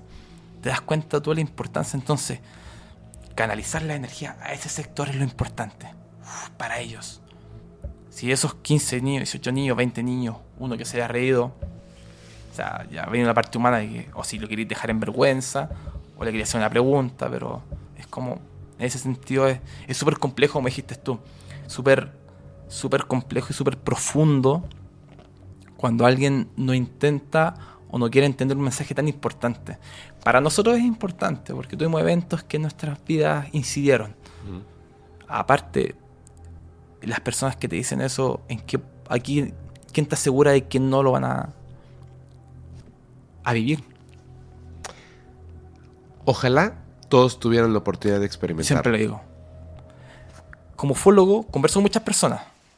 Y me dicen, yo nunca he visto un ovni, nunca. Y yo les digo, lo voy a hacer en el futuro. Mañana mismo. ¿Quién te dice que no? O pasado el lunes, lo vas a hacer. Nunca digo, no, es que es difícil, no. Dentro de la ufología técnica, soy pragmático en ese sentido. Me voy a la, a la, a la hermética y le digo, en algún punto de tu vida, cada humano va a ser testigo del fenómeno ovni, aunque no se dé cuenta, aunque diga que es un satélite. Y eso no tengo la, evidencia, no tengo la certeza, tengo la fe porque es, así. Tengo la íntima certeza. A todos los, a toda tu gente, a todos los, te aseguro que el 90%, el, 90 el 95%, el 98% han sido testigos de un fenómeno que ha incidido en una forma quizás espiritual dentro de Tú me dijiste, antes de empezar, que, que te pareció muy interesante eh, un- uno de los invitados, o sea, los temas que, cómo los trata Julio, que es de Colombia. Hace unos días, o sea, la emoción de Julio, él nunca había visto un ovni. El cambio. Lo vio y lo grabó. Esa emoción me hace tan feliz porque recuerdo esa primera vez. La recuerdo. Y he estado en persona cuando alguien que nunca ha visto en ese momento ocurre. Sí. Y es, es una alegría impresionante. Es como, es como que tu alma, Sí. ¿cierto? Se siente la conexión, no te sientes ajeno. No te sientes ajeno. No, y para el más escéptico, no estás ajeno. Como que tu, tu alma está así, oh, y como que despierta. Esos segundos, esos minutos. Sí. Y lo vivió Julio. Lo vivió Julio. y está súper emocionado. Y otras personas, te digo, y además siempre tienen, hay algo bien chistoso que me gusta a veces cuando hablan algunos contactados de eso, ¿no? El ser humano ante estas presencias actúa como un niño. No importa tu edad. Es la esencia. Estás así, eres muy serio, bla, bla, bla, y de repente, a pleno día, aparece y es, o sea, así brincan, o sea, se, es una emoción como una memoria que ya estaba ahí, Exactamente. de algo que les causa mucha, mucha felicidad. No sé cómo lo logran, pero es bárbaro. Sí, eh, es impresionante lo que, lo que puede provocar un fenómeno ovni en las personas, ya porque es la primera línea. La primera línea es ver el ovni, ver la tecnición, ver el movimiento, ver las luces, eh, la estroboscópica, se fragmenta y bla, bla, bla, ¿cierto? Pero vamos a lo que provoca, es impresionante. Y es bonito. Mira, en Milipilla hay un teatro. ¿Milipilla? Sí, en Mila- eh, Es de donde tú eres. ya somos nosotros, todos nosotros. Eh, hay un, un, eh, un teatro que lo arreglaron, que es muy bonito. Y había un guardia. Y un día yo estaba preguntando por un- una sala para hacer una charla ufológica. Ajá. Y el guardia me toma atención. Y te lo juro, me miró y le lloraron los ojos. Y me abrazó. Te lo juro, fue un abrazo tan. tan. eh, tan etérico, tan energético, Auténtico, físico. ¿no? Así. Me dijo una cosa que me dejó y me ratificó un poco lo que te decía, que de a poquito vamos llenando evidencias para decir, realmente te voy a dar un mensaje. Todavía me falta eso, pero es como que ya lo siento, lo voy sintiendo. ¿Cachai? Él me dice, nunca había conocido a alguien así que me pueda dar respuestas. Imagínate lo que me dijo. Y él lloraba, como si fuera, no sé, un, un Mahatma Gandhi, no sé, me sentí. ¿Cachai? Él había visto fenómenos Ajá. y esos fenómenos le provocaron sentimientos. Mira lo que te voy a decir. Le provocaron sentimientos. Él lloró cuando vio un ovni. Él sintió ese helio rojo. Él sintió que. Sintió que algo le dijeron. Y dentro de, de- de- la sociedad no encontró hasta ese día alguien que lo escuchase y pudiese alquimiar, por así decirlo, o co- codificar el mensaje. Yo no se lo dije en palabras, no se lo dije en palabras, solamente con el abrazo le dije, ta, ta, ta, no, no sé, pienso que algo tan personal, o sea, le dije que, compa, no estamos solos acá, hay un, hay un, eh, hay una especie de programa, hay algo que ellos se muestran con las personas debidas. Y tú mira cómo te pusiste. Por algo te se te aparecieron. A ellos, a él se le apareció durante una semana. Se movían por su ventana las luces, él vivía en el campo. Arriba, él las vio. Al primero se, eh, el primer día se asustó, me acuerdo, me dijo. Pero ya los últimos días eh, era algo tan... Hasta que lo extrañó, porque no eran hostiles. Y hasta el día de hoy eh, me habla, hablamos, conversamos y ha sido la única vez que yo he sentido, o sea, de una forma tan magnífica, tan, tan grande, cómo es el cambio que provocan estos fenómenos en las personas. Imagínate, lloró porque me conoció. Imagínate cuántas personas están ahí apretadas que quieren contar qué es lo que ha pasado. Hay personas que han tenido, no eventos ufológicos cuando son niños como yo, pero fue diferente porque yo me tuve que autoexplicar y entender yo mismo. Pero hay personas que tienen 50 años, ahora 60 años, y que todavía no encuentran a quién contarles estos casos. Imagínate a esas personas las cosas que te pueden contar, las cosas que te pueden decir. Quizás ese, ese es la pega, ¿cachai? Codificar esa. armar ese rompecabezas interno y hacerles entender a esas personas que no somos los únicos en el universo observable. ¿Tú tienes alguna teoría? ¿Por qué es así esto? Eh, no tengo una teoría eh, eh, aceptada en su totalidad, pero pienso que el ser humano es parte de una hipercivilización, ¿cierto? De mo- como Star Wars y muchas civilizaciones, pero nuestra hostilidad, nuestra naturaleza, nos, man- una cuarentena, una cuarentena espacial, ¿cierto? Y cada cierto tiempo nos visitan. ¿Por qué? Porque somos hostiles. Vemos algo que no conocemos, algo inescrutable, y lo vamos a atacar. No vamos a querer interactuar como especie, repito, no como yo, eh, eh, como especie. Pienso que el ser humano está en una cuarentena cósmica y somos parte de una hipercivilización. Y en algún punto nos van a liberar. Vamos a poder ser parte de... Eso es mi teoría a base de, de investigaciones, a base de, de teorías, a base de pensamientos, a base de visiones. Y pienso que es muy probable. Hay, hay una cosa que, que... Ay. No me maten, por favor. No. Todos conocemos esta historia de, del Hijo de Dios que murió por los pecados de todos, ¿cierto? Esta persona, vamos a, vamos a, no, no importa si eres creyente o no creyente. No vamos a blasfemiar. No, no voy a, no voy a hacer. sí, es que sí lo voy a hacer, pero Sí, sin querer. pero Ahorita van a entender por qué. Sí. Eh, Sí, ese quiero, quiero que noten un punto. Yo no soy creyente. Entonces, el escuchar eso, el ver la película de, Mel Gibson y decir, ¿cuál es el propósito de, de un Dios de enviarse a sí mismo en la forma de su propio hijo? Solo para que lo veamos desangrarse, sufrir, sufrir, sufrir, sufrir, sufrir. O sea, no me cabe en la cabeza. Hay un evento que es- lo, lo toqué eh, hace unos capítulos con Julio. La entrevista al extraterrestre. Bueno, el interrogatorio al extraterrestre que capturan en Sudáfrica, Ya. donde está muriendo mientras telepáticamente les, lo están interrogando y empieza a salir un líquido de su boca, ya los ojos no responden, el cuerpo ya está casi desvanecido y entran a limpiarlo. Y fallece. La persona que filtra este video, el tal Víctor, la gente piensa que es por dinero. Y lo dejó muy claro. No. El dinero que pedí es únicamente porque evidentemente ya no puedo regresar a trabajar a ese lugar. Claro. Solamente para tener un seguro de vida. Pero si hubiese querido más dinero, no hubiera ido con una productora cutirísima como Rocket Pictures. Hubiera ido a Fox. Hubiera ido a la Warner. Y no hubiera pedido 100 mil dólares. Hubiera pedido 100 millones de dólares.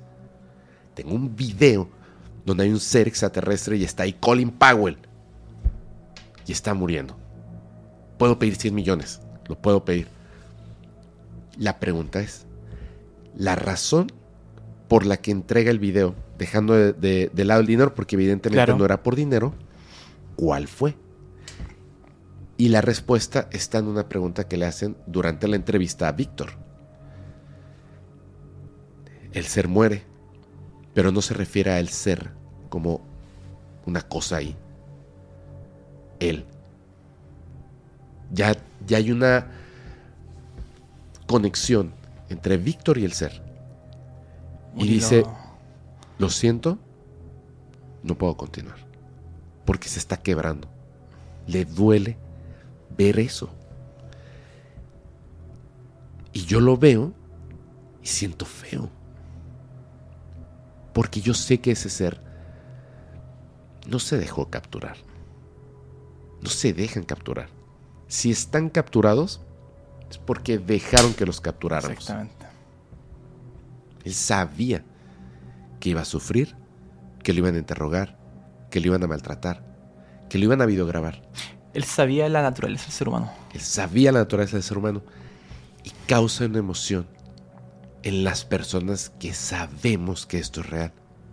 Donde decimos, demonios, sí somos hostiles, sí somos peligrosos y tenemos que cambiar. ¿No es lo mismo que hizo Jesucristo? Tiene, claro, tiene harta, harta relación. Eh, quizás siempre ha existido el mensaje, somos porfiados. siempre existe el mensaje y siempre creo que va a seguir, porque nunca vamos a, a cambiar. Somos hostiles por naturaleza. Tenemos que cambiar. y lamentablemente las naturalezas no se pueden cambiar. Pero podemos evolucionar. podemos evolucionar. El Porque evolu- somos conscientes. Exacto, exactamente. Ojalá que algún día se pueda demostrar que hemos cambiado. Y repito, hablemos como especie. Y no creo que pasen los próximos 30 años. Quizás cuando seamos... Creo que, creo que a veces lo hemos demostrado.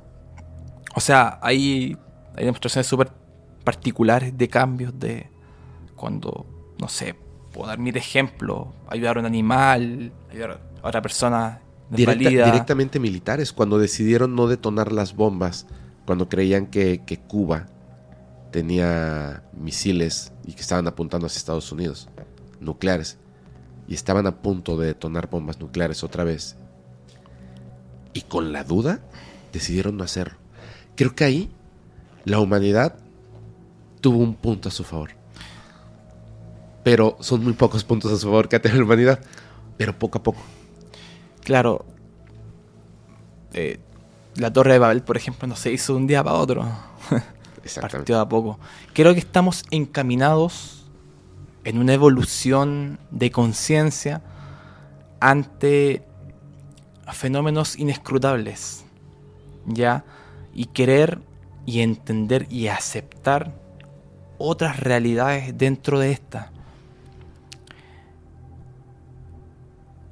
En la película de El día que la Tierra se detuvo, eh, el actor New Reeves se da cuenta de eso. Y se da cuenta que el ser humano, eh, ahí está el mensaje, actúa cuando está en el abismo. Cuando eh, le enseña esta lección al niño, ¿cierto? Al hijo de... no recuerdo el nombre. Ya cuando está en el abismo, cambia la cosmovisión de las cosas. Y puede ser ahí donde hacemos el, el cambiazo de mentalidad. Quizás faltan fenómenos todavía hostiles para poder cambiar. ¿Qué dijo Ronald Reagan en su tiempo? Falta un fenómeno, o sea, te lo voy a decir en palabras para que la gente...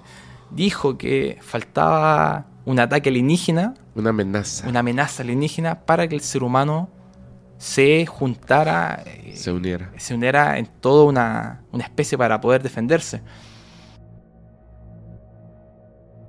In our obsession with antagonisms of the moment, we often forget how much unites all the members of humanity.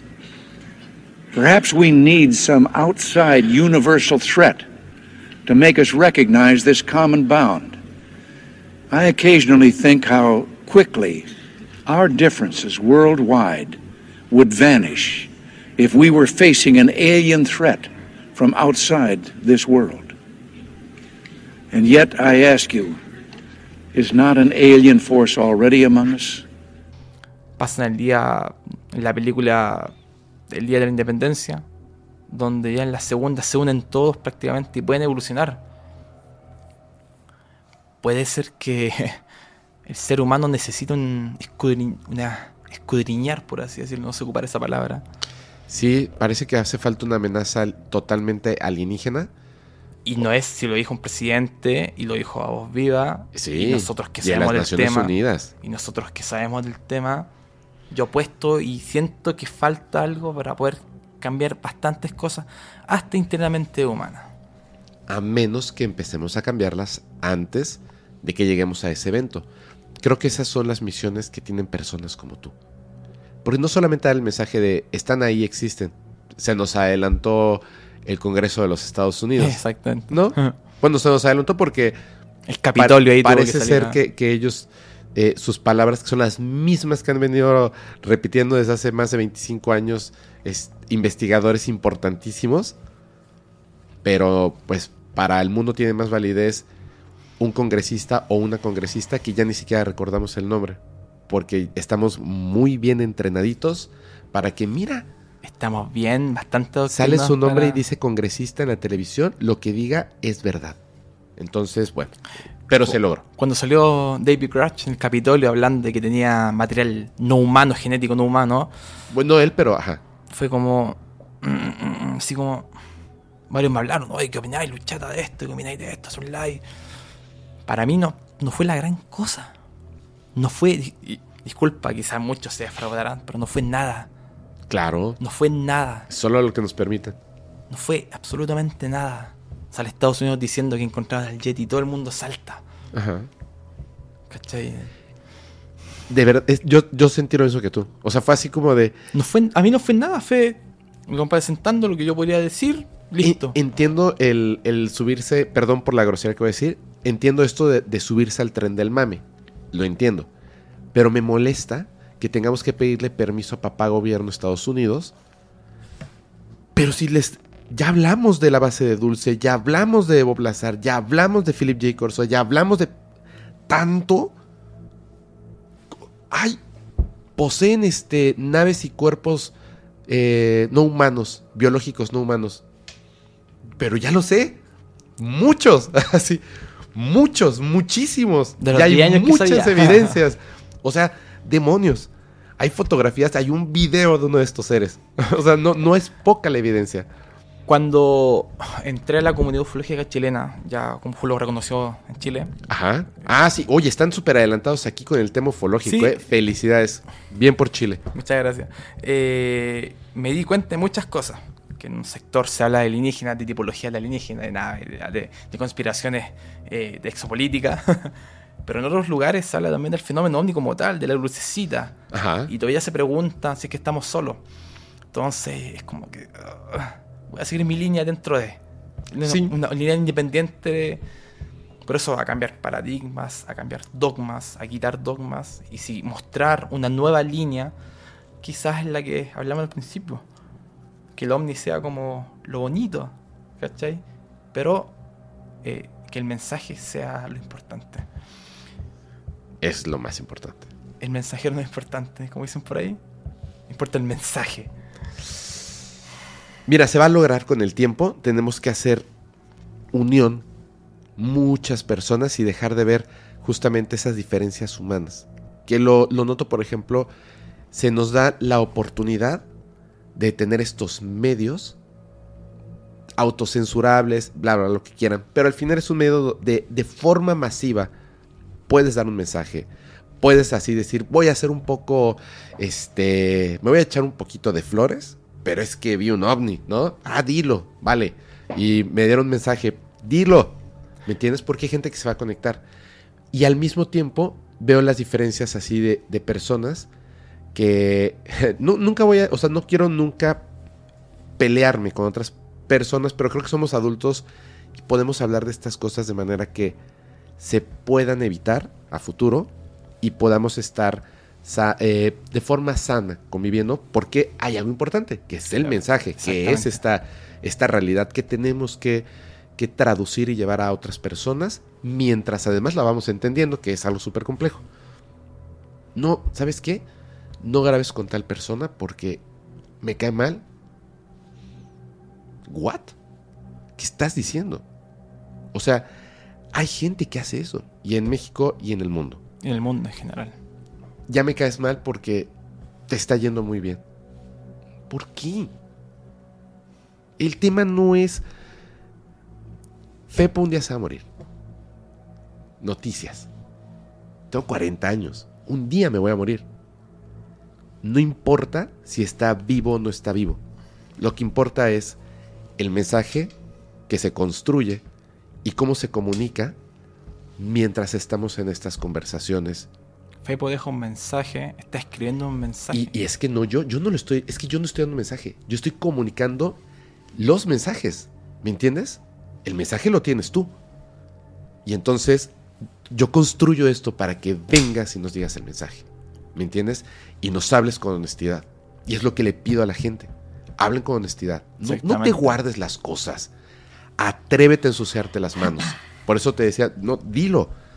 Voy a ser un poco egoísta. Sé, sé egoísta. No, No, pasa sí, nada. Es, eh, es parte, es bien criticado el tema. La palabra ego es un problema bastante grave dentro porque hay muchas personas que no lo saben ocupar. Claro, Hay muchas personas que encuentran algo que a ti, por ejemplo, algo que no me gusta de ti, yo digo egocéntrico.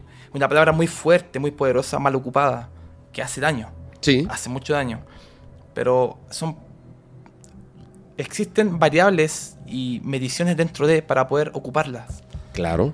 Tienes que domarlo para poder Exactamente, para poder utilizarlo. ocupar, exactamente. Eh, cuando me inicié en la ufología ya un poco en la comunidad, me di cuenta de que Habían cosas que no me gustaban porque, repito, siento que es otra, hay que tener como otra forma de ver el fenómeno. Y repito, por eso intento seguir una línea bastante más por ese lado también. También me gusta hacer vigilia todavía, ver la lucecita, porque es la parte divertida, la parte técnica, que también es bonito. Sí, y a mí... Pero cuando estoy en las vigilias, repito, Sí. mirar la estrella es como que todas esas respuestas, que todas esas preguntas que tengo ya están res- respondidas. A ver, ahora tengo unas preguntas porque es parte de todo esto y eh, me parece muy interesante. En estas vigilancias que has hecho, además de lo que viviste a los ocho años, digamos. ¿Tuviste alguna vez otro evento importante que te parezca importante? A mi edad he tenido, no te puedo dar un, un número de vigilias, son muchas. Ajá. Y nunca he tenido un evento tan magno como el que tuve. A los ocho años. Exactamente. Nunca. Y no creo que se dé. ¿Has intentado no solamente ir a vigilar? Un par de veces en mi vida he querido intentar hacer eso, pero... ¿El contacto? Sí, pero no, no, no con la fe. ¿Por No, qué? No, porque siento que ellos lo van a hacer. Siento que ellos te van a buscar, de hecho, a mi... O sea que ellos te van a indicar el momento. Ellos... Siento que ellos te van a buscar, siento que ellos van a aparecer. Ajá. Ellos hacen la pega bruta. No sé si me, si me explico. Es lo que siento. Tengo la íntima certeza de que en algún punto de mi vida ellos van a volver. No, no quiero meter ideas en tu Sí, cabeza. no, no, Te quiero hacer una pregunta y quiero que, que trates de recordar y seas muy sincero. Antes del evento, días anteriores, previos, etcétera, ¿escuchaste algo? ¿Tenías como emoción o certeza de que podría ocurrir? Siempre mirar al cielo. ¿Sí? Siempre. ¿Y no crees que a lo mejor debieras de repetir eso? Hay una discrepancia en mi familia interna y mi vieja me dice, pero no, no sé si están así. ¿Quién te dice? Mi, mi vieja, mi madre, Ajá. eh, que me, me explicó un poco que ella recuerda que yo decía que quería ser ufólogo inclusive antes del fenómeno. Mira, antes del fenómeno. Importante ese siendo dato. que esa, eh, súper importante, siendo que esa palabra en los años 1996, 1995, ¿de dónde la sacaba? Si ni siquiera aparecía el programa OVNI, que es el, el mejor programa de ufología de investigación dentro de Chile. A lo mejor viste una entrevista con alguna persona que te pareció muy interesante. Pero es que en esos años, eh, o sea, nací en el campo, era un niño, o sea, y yo no recuerdo, pero mi hija me dijo eso, que ella recuerda, no tiene la, la pero recuerda que yo decía eso cuando era niño. Y eso me causa también una, una picardía interna. Te voy a de- decir una cosa que tú sabes y que es bien difícil de explicar. Yo sé que tú lo sabes. A veces el tiempo no es lineal para ellos en nuestra historia. El tiempo es una dimensión humana, Por eso. humana, no para ellos. Tú decías que querías ser ufólogo antes del avistamiento. Lo más seguro que sí. Sí, Sí. Si mi vieja me lo dice y yo Porque en su, en su realidad el, avistami- el avistamiento ya existía. Aunque todavía no había ocurrido. Eh, claro, en su ¿Me realidad entiendes? seguramente. Tú ya sentías esa emoción. Por eso quizá tenías esa palabra en mente. ¿Me entiendes? Es eso es lo extraño porque es, es parte de mi investigación dentro de mi diagrama de flujo. Como entender, Entender qué pasó, por, por ¿no? qué, en qué momento estoy viendo, qué televisión, qué canales, qué teníamos en esos tiempos, dónde vivíamos, quién se, quién se entrevistó, quién habló en, en la- en las noticias de eso. Y aparte lo recordarías, ¿no? Sería como lo recordaría importante. de forma como recuerdo el, el- el suceso en sí. Lo- la palabra ufólogo lo acuñan lo- lo- los periodistas, ¿cierto? Logía, algo que, que, que, que una maestría, una expertise dentro de algo. Y UFO ya sabemos lo que es. Entonces, he buscado, ¿cachai? He, he buscado un poco la relación, más lo que me dice. Si esto me lo dijo mi vieja, mi madre, que está segura que ella escuchaba que yo quería hacer eso siendo que era niño. Entonces, claro, si tú dices eso, tiene harta, harta, harta relación. El tiempo es una dimensión humana, ya para de alguna forma in- inter- intentar darle eh, un sentido a lo inescrutable. Pero Sí. ellos como una civilización con mucho más conocimiento en otras dimensiones que quizás nosotros no podemos entender, ellos ya sabían. Ajá. Yo le digo los amigos no identificados. sí. Pero eh, puede ser, o sea, eh, mi suceso suce- sucedió, la redundancia, en una villa donde hay una casa tras otra. Ajá. O sea, no es un campo de una hectárea, o sea, una casa tras otra y así, 100 casas, 200 casas. ¿Por qué llegó ahí, a mi casa? Siendo que yo ya son 10 dentro de mis investigaciones, años atrás. Si es que alguien había visto algo parecido, con un dibujo, explicando la altura y nadie vio nada. A menos que me hayan mentido, pero no creo. Porque hubiera salido otra persona dentro de mi vecindario que me hubiera hecho muchas preguntas o se hubiera ligado a mí. Pero hasta ahora nadie. Entonces, si alguien me pregunta, pero ¿y por qué sí que es personal? Por ese y otras cosas también. Por el mensaje también, por lo que, por lo que yo siento. Porque me di cuenta que son ondas las que emiten y no sonidos. Sí. Que, que es, Eso eso, es una- eso es muy importante. Esa es una teoría que yo planteo y está bien avalada y bien hace cranear una nueva idea, ¿cierto? Te hizo un clic interno que te hace ver el fenómeno de otra forma. Sí, porque, porque este fenómeno tiene una, una cosa que me parece bien interesante siempre, que es parte de una mente avanzada, me parece. Dejan un Muy- mensaje en un y crop muy circle avanzada. y no es un mensaje. Hay varios mensajes en el mínimo de geometría limpia posible. Y eso me parece impresionante. Y luego dices, ya es así, ya saqué todos los mensajes de esta figura geométrica. Eh, no, porque si te acercas, está tejido el pasto. Y no siempre está tejido de la misma manera. Ciertos círculos tienen una forma de tejido, algunos están amarrados, otros solamente están cruzados. Y te aseguro que hay otro mensaje ahí. O sea, no desperdician nada. Si el objeto emite una luz y está en un patrón, te aseguro que hay un mensaje ahí. Y te aseguro que la persona que está debajo del objeto y está escuchando estas ondas o sintiendo estas ondas, Sintiendo. hay un mensaje. No, no dejan nada al azar. No como nosotros que, ¿por qué suena así el motor? Pues porque así suena. ¿no? El, el- el- el- el- el fenómeno ovni, para mí y para muchos, ya no es al azar. No, no es. Ellos hacen vaticinios de sucesos. Muchos ovnis, una oleada de ovnis acá en Santiago, en México. Ya, muchos ovnis durante un periodo de tiempo, ya en, en un solo lugar, creo que vaticinan sucesos, tragedias, quizás terremoto, algo así.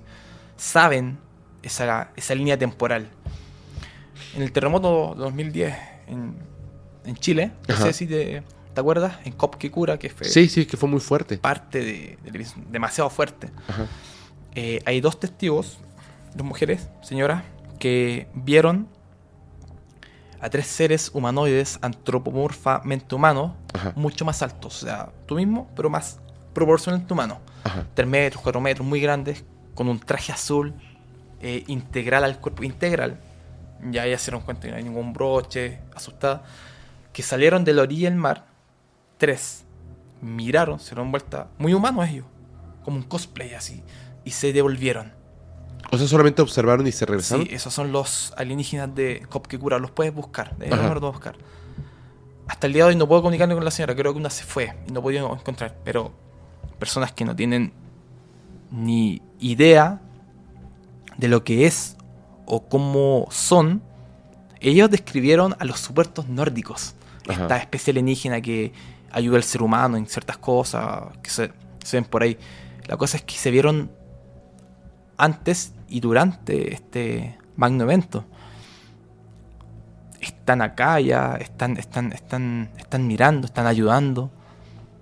O está- Eso es la, la ufología técnica, técnica que, que me gusta investigar.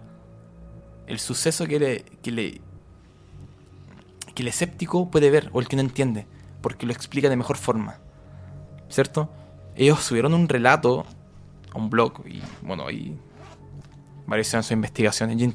Repito, y intento todavía comunicarme hasta el día de hoy si pudiese conversar con alguno de ellos que me explique. Pero eso es lo, lo, te- eh, lo que te quería explicar.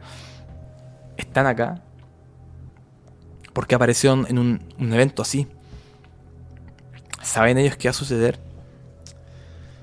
Me, me queda la, la ¿Por qué del mar y no, Ah, eso. de una montaña? ¿Por qué cerro? del mar? O sea, son. ¿Están ahí? ¿Están viviendo bajo el mar? El mar es el único lugar que el ser humano no tiene total control. Del cielo tampoco, pero sí hay aviones. Hay submarinos, pero ¿qué pasó con el este Ahí en el pueden estar totalmente, totalmente ocultos. Sin ningún problema. Eso, eso lo hace muy interesante. Si yo fuera alienígena y quisiera venir a la Tierra y plantar una base donde los humanos no puedan llegar, no lo haría en el Himalaya. No. En el Everest. Lo haría en el mar. Profundo. ¿Profundo en el mar o bajo tierra? OSNIs también es un fenómeno, objetos no identificados. Súper importante. Se ven luces que entran. El OSNI se puede convertir en OVNI y viceversa. OVNI lo puedes ver, pum, entra, ¿dónde va?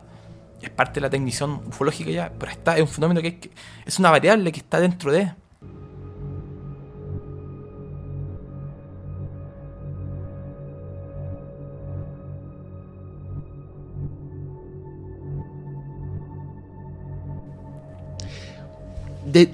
Eh, ¿Cuál fue el primer caso que tú empezaste a investigar? Así Bueno. que dijiste, comienzo con esto. Pero ya digamos que entrevistar a las personas, acudir al lugar, porque investigación supongo que es- haces desde uf, muchísimo tiempo, ¿no?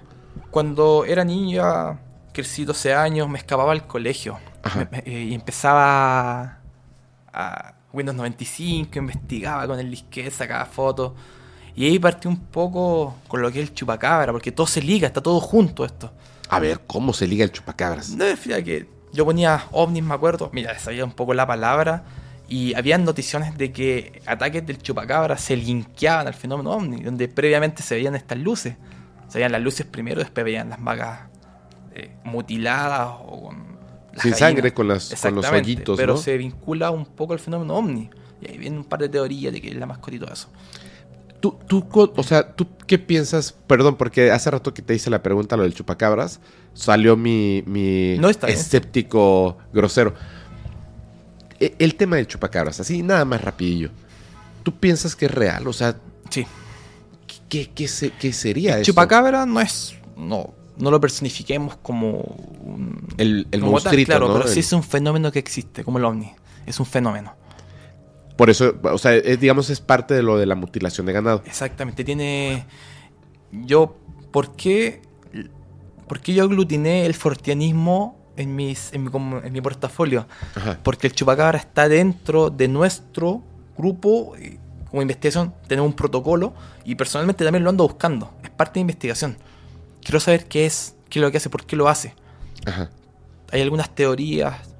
Solamente he atacado un solo ataque del chupacabra, que fue en un pueblo que colinda con Melipilla, un pueblo que se llama Huechún, donde atacó y mató a 27 gallinas. ¿La única vez que ha atacado aquí en Chile es esa? No, no, en Chile ha tenido muchas, muchos ataques. Lo que pasa es que como yo empecé muy chico a investigar, Ajá. cuando era niño ya habían, ya habían eh, registros de sucesos. Ajá. Como era niño no tenía, obviamente, los permisos, los autos, los medios para poder investigar. Era niño. También jugué a la pelota, también jugué... ca- ¿Cachai?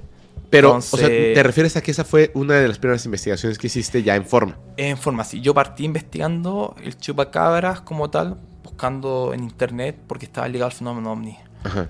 Después partí con la, los tipos de ovni, o sea, ¿Los qué, perdón? los tipos de ovni, los modelos que le llamo yo. Ok. Un día en eh, tecnología, un, un colegio que hay en, en Melipilla, tenía como 15 años, recuerdo, me tocó exponer como un trabajo tecnológico Ajá. y hice una nave nodriza, un cilíndrico, con palos de maqueta y una cartulina. Y me preguntaban qué era eso. Yo le expliqué. Mira, era, era niño y explicaba de forma técnica porque ya había estudiado, ya había leído. Y también apreció Mausana y cuando era joven, en sus videos, en fotos, en, en blogs, que en esos años, imagínate. Y de ahí, de a poquito, empecé a llenarle información a la balsa y de conocimiento. Tipos de ovnis, movimientos, fotos reales. En esos tiempos. ¿Y eso mostraste en el colegio? Sí me acuerdo que hice. De hecho, no me acordaba, porque tú me preguntaste eso y empecé a. A recordar, ¿no? Todo. A recordar. Y súper importante, no me acordaba. Y aparece la autopsia, la muñecopsia que le decimos nosotros de este. Del supuesto ser de Roswell. Claro, el área 51, Bob Lazar ya en esos tiempos se hablaba de él. Sí, desde el 89. Eh, exactamente. Eh, el chupacabra también. Ya hablábamos de mm, casos Voronezh en Rusia. Ah, sí. ¿Cierto? Había información de estos tres seres diferentes. Este Sí. robot, este humanoide. Con tres este- ojos o Exactamente. algo raro. Eh, hablábamos de las mismas pirámides de esos tiempos, ya ideas más desordenadas, ya que están más, ordenadas. Imagínate, recibiendo información, fu, fu, fu, tanto, tanto, y al final llegó un punto de que, que colapsé y por eso me tuve que ordenar un poco mi idea y ya, ¿con qué vamos a seguir?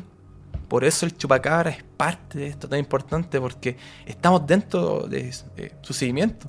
Si él ataca dentro de nuestro rango, donde puede ir, vamos a ir, vamos a entrevistar, hasta poder ver qué es lo que pasa realmente.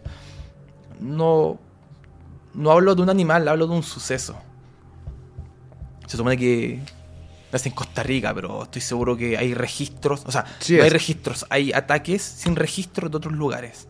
Sí, sí, sí, sí. Sí, sí, cierto. Es cierto, en, en México hay- hubo muchos. Como que de repente se detuvo. Tienen etapas, ¿verdad? Lo más seguro sí. Una parte de este diagrama de flujo chupacabra, ¿cierto? ¿Qué es lo que hace? ¿Cuándo ataca? ¿Cómo, at- cómo es el patrón de ataque? Es por tiempo, es por sectores y por tiempo. No Ajá. es que esté siempre. Ajá. Eh, ¿Por qué digo que el chupacabra atacó en cuestión cuando fuimos? Esto fue en el 2018. Eh, porque la señora, 70 años, 60 años, viendo toda su vida en el campo, ella conoce los animales oriundos de la zona. Claro. Chinchilla, eh, zorrillos, zorros, perros, gatos, gatos monteses, hurones. Y ella conociendo esos animales había visto ataques. Pero acá no sintió bulla y la forma en cómo encontró a las gallinas se asustó. Como ¿Cómo las encontró? encontró a dos degolladas y en- las encontró a todas muertas, obviamente con una mordida acá y Ajá. algunas con el hoyo. Ajá. Una mordida de 3.5 milímetros, 35 milímetros, Ajá. que puede ser un animal, pero con obviamente seca. Me acuerdo que abrimos una. Con Christian fuimos no, eh, en esos tiempos, fue el inicio de toda esta investigación. quién, perdón? Con Christian. Ajá. Fue un amigo. Sí, sí, lo conozco. Sí, sí, eh, fuimos. ¿Y ustedes Y- abrieron una, o sea, diseccionaron una de estas gallinas? Sí, eh, nosotros tomamos una gallina y la llevamos para que la abrieran.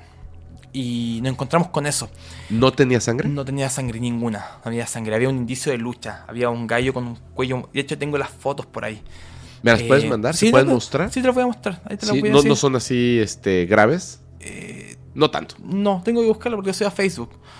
Le Eh, ponemos abajo KFC. Exact- exactamente, algo así. Pero me dio pena porque yo tenía una, una gallina mascota y después me, me germinó el... Pero fue impresionante. Entonces ahí dije yo, soy testigo del ataque del chupacabra por primera vez y necesito investigar. El protocolo que tenemos con contactados con Jeep es que el chupacabra ataca si es que sabemos en el momento partir a la hora que sea. 4 de la mañana, 3 de la mañana, 12 de la noche, 1 de la mañana. Y como que las demás gallinas no se pusieron locas mientras atacaba, que eso es raro. patrón de ataque es que no, no mete bulla. Ajá. Un perro, tú sabes lo que haría. Sí. Bulla acá. Eh, El escándalo de las gallinas. Exactamente, las gallinas son muy eh, bulliciosas. Ajá. Eh, ¿Cómo que el gallinero estaba hermético? no tenía una entrada, estaba con la reja, estaba con la. por los mismos hurones que se meten entre medio. Ah. Las gallinas estaban muertas dentro de un gallinero hermético que solamente se puede abrir de dentro hacia afuera. O sea, Ajá. por lo menos un animal no. Un humano tiene que Eh, abrir. Un humano, exactamente. Y eso fue extraño. De hecho, en las fotos que te voy a mostrar, vaya a ver un poco cómo explico gráficamente qué fue lo que intentamos sintetizar la información. O sea, decir, pasó por acá, no, porque mira, está cerrado ya, listo. Imposible. Eh, hay una teoría que me gustó de un investigador chileno, Alberto Urquiza, que dice que este animal, entre comillas, lanza feromonas que paraliza a las víctimas y puede atacar de una forma silenciosa. Aceptada. Porque tiene razón. Es una teoría y puede ser. Mientras no lo descubramos en la práctica, pero es plausible. Porque explica. Porque eh, explicaría la razón de que por qué no hay bulla, no hay un bullicio dentro del ataque. Y este patrón sigue y sigue y sigue y sigue y va a seguir. Lamentablemente va a seguir. ¿Qué, qué pasa con, con esta mujer? ¿Vuelve a atacar en algún momento? O sea, simplemente pues ya Esto tiene una que comprar familia nuevas completa, gallinas. claro. No regresa este... Es que si fuera un animal me pareciera... Me parece que repetiría el ataque. Porque ya veo que hay una fuente de alimento. Entonces, si es algo que está ya en, en el grado paranormal... Y es raro porque son ataques no consecutivos, pero sí en una zona, en, una, en un tiempo y después se detienen. Exactamente. Es muy raro. O sea, un animal, ¿por qué dejaría de comer, no? Eh, Si ya sabe que hay comida ahí. ¿Qué pasa si hablamos de un ser dimensional? No sé, voy a empezar a barajar acá. ¿Qué pasa si es un animal que corresponde a criptozoología, que son los animales que todavía la humanidad no ha descubierto, pero están, existen? Cada año se encuentran cuántos Sí. animales nuevos. Sí, Hace un muchos. tiempo atrás los peces avisales, ¿te acuerdas? Que parecían monstruos.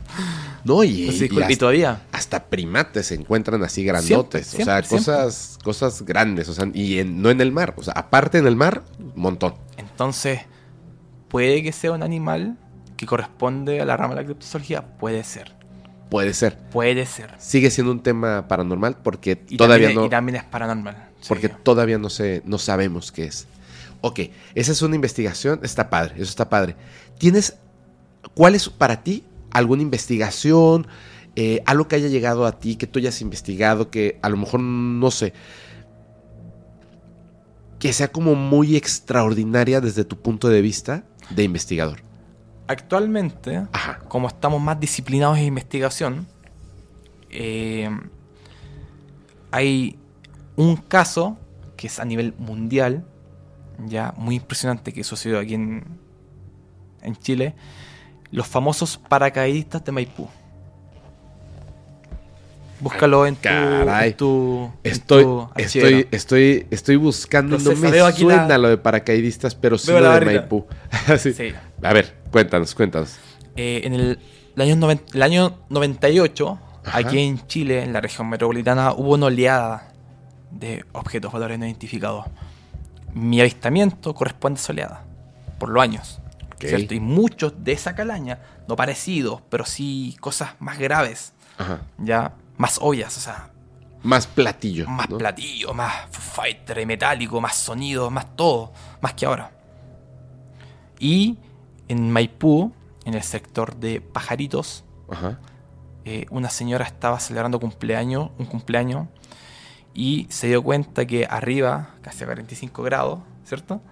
Habían unos paracaidistas, como unos humanoides, que no eran, no tenían detalles de brazos, pero tenían la forma antropomorfa, no sé si me explico, con quizás la cabeza, un torso, las piernas, ¿cierto? Sí. se movían muy lentamente así. De esa forma, ¿cierto? Eran estaban acompañados con unas esferas como metálicas entre medio, Ajá. que no se veían muy bien. Se vio desde Cerrillos también, que hay un aeropuerto para creo. Pero, ¿tenían un paracaídas? Es el tema. Se le llama paracaídas porque no tenían paracaídas. Y vamos a lo que hablamos al principio. Es lo que el humano acuña para explicar Porque parece una persona Porque- que está flotando, como si estuviera con un paracaídas. Exactamente, como una especie de jetpack, por así Ajá. decirlo. Pero ¿qué, ¿qué hace que una persona haga eso? Un paracaídas. Ajá. El paracaídas baja, oscila, ¿cierto? Ajá. Hace eso. Pero estos objetos se movían muy lentamente entre sí, flotaban y de repente ascienden y desaparecen de las nubes junto con estas bolas. Para mí es uno, eh, uno de los casos más importantes a investigar dentro de la ufología mundial, porque esto es un caso chileno, pero eh, es impresionante. Después vemos los registros, te los voy a mostrar para que los veas. Ajá. Son abiertos, están en YouTube. Sí. Pero es un caso que quiero retomar porque me impresiona que a la fecha todavía no hay un catastro.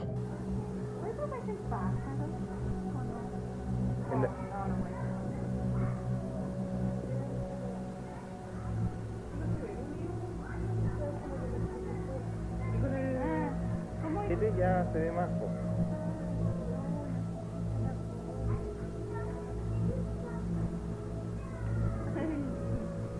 Yo tengo una primicia.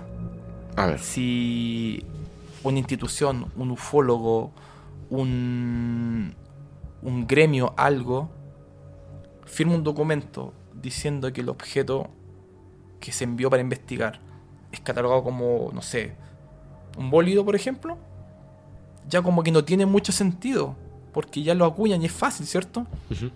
Pero eso todavía no hay nada o nadie que dé un catastro y tampoco lo va a haber. Porque eso es un ovni real. Hay ovnis de oro, hay ovnis de plata, hay ovnis de greda, de madera. ¿Cierto? Sí. Por, la, por la calidad, por, el, por el, el- el- la tecnición del fenómeno como tal. Y eso es para mí oro puro. Es impresionante cómo suceden esas cosas a simple vista y el comportamiento, o sea, que los paracaidistas que yo sepa no ascienden, o sea, No. pa- ya Sí. solamente con eso, solamente que rompa las leyes físicas que nos rigen a nosotros en esta tridimensionalidad, con esta gravedad, que todo tiende a bajar, ¿cierto? Todo tiende a caer, Sí. es imposible. Y en ese entonces no existían los jetpacks. Los jetpacks meten bulla, ¿cierto? Hay una combustión. Sí. Y las esferas, ¿qué onda, no? Eh, es que por eso es un fenómeno. Eso es lo extraño. Y ahora con contactados queremos revisionar e investigar nuevamente ese caso y dar un catastro nuevo. Dar, o sea, nuevos datos. Y algo, o algo que te haya llegado que solamente tú tengas, aunque no sea. Aunque no tenga evidencia. Eh, mira, un día me llegó un caso bien, bien tragicómico. A ver. Un amigo eh, captó un Foo Fighter, estas bolas metálicas que datan de la Segunda Guerra Mundial, Ajá. ¿cierto? Que ya eh, su modelo se arregló en tiempos contemporáneos. Sí. Una esfera metálica de 80 centímetros de diámetro, Ajá. ya cruzó por un bus, ascendió a 200 metros de altura, fue estacionario por unos segundos, por unos minutos, disculpa. Eh, Nicolás Porras, por su apellido, que es mi amigo actualmente, saca una foto con este celu antiguo, ¿te acuerdas tú? Un celu que se subía, se bajaba, que era de color azul y rojo. Fueron muy famosos, acá en Chile por lo menos, no sé No si me acuerdo, ajá. No sé, muy famosos. La- eh, los primeros que tenían cámara. Ok. Saca esta foto, obviamente el bus freno de gol, porque ve esta cosa metálica que casi choca. Y me cuenta algo que le creí un poco, sinceramente. ¿Para qué te voy a mentir? No te voy a decir que le creí todo, pero fue extraño por las sensaciones.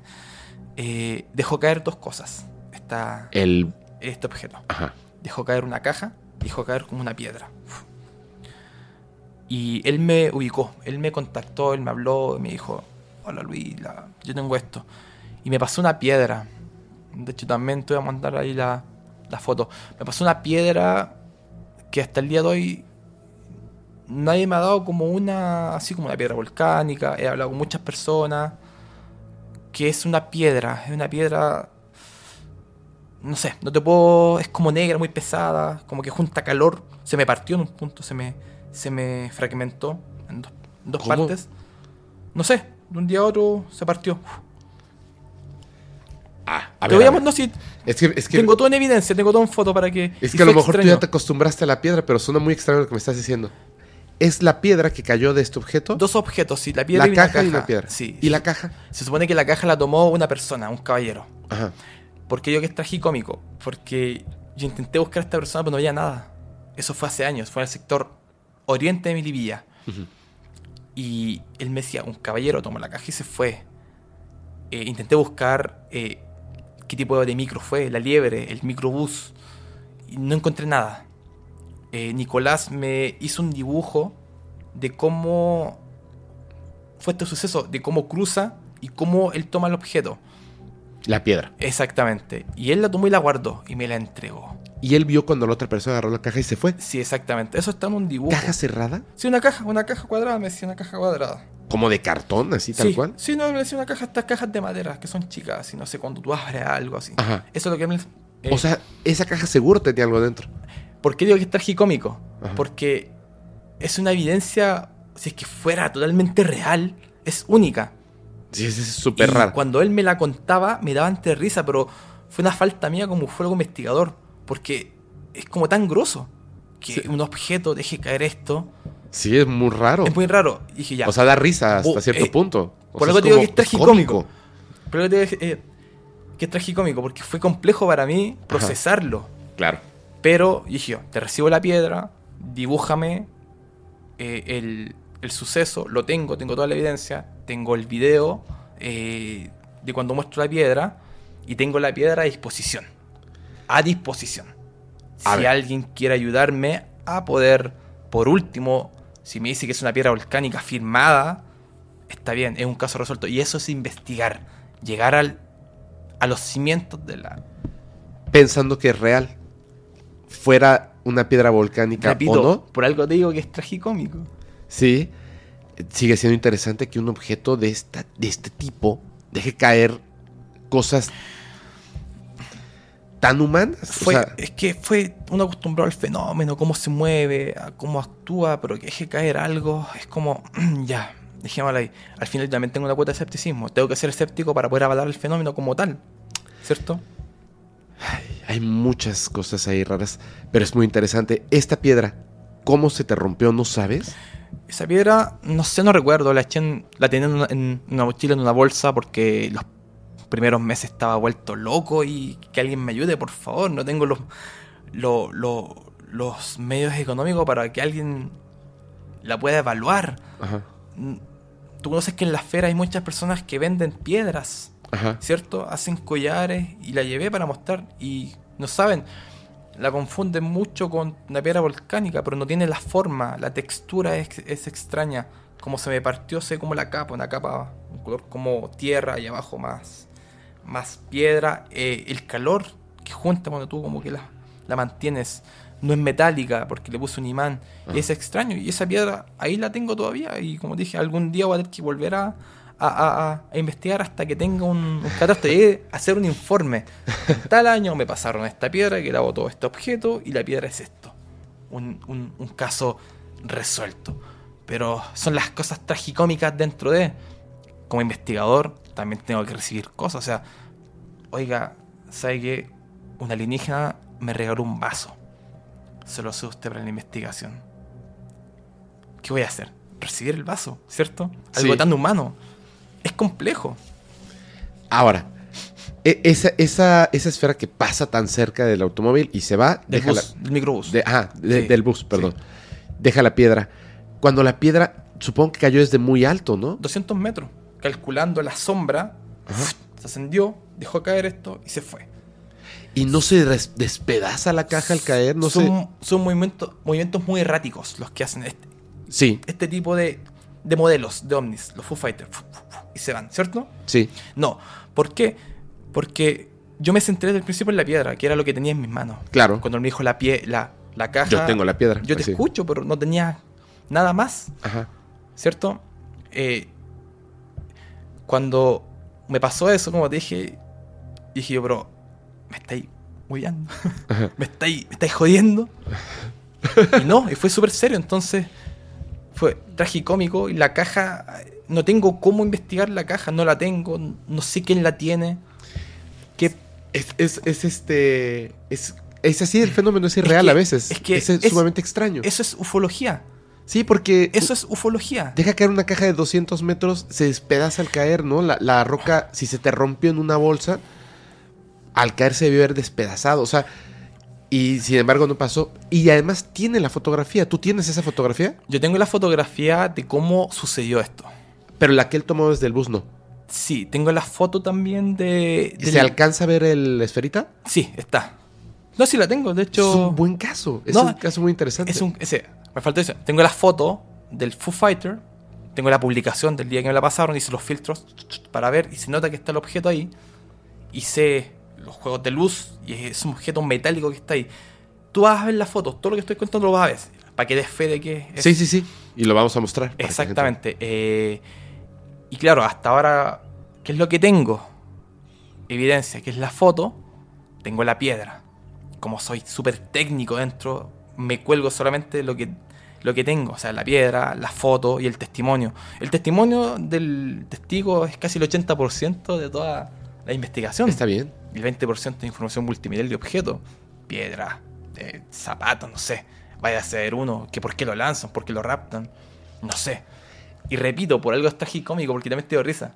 Aunque es algo tan serio, es como. me está ahí. Es joda. Es que, es que sí. Pero Eh, tampoco puedo discriminar. no, no, no, y no, no. tampoco puedo aceptarlo como tal.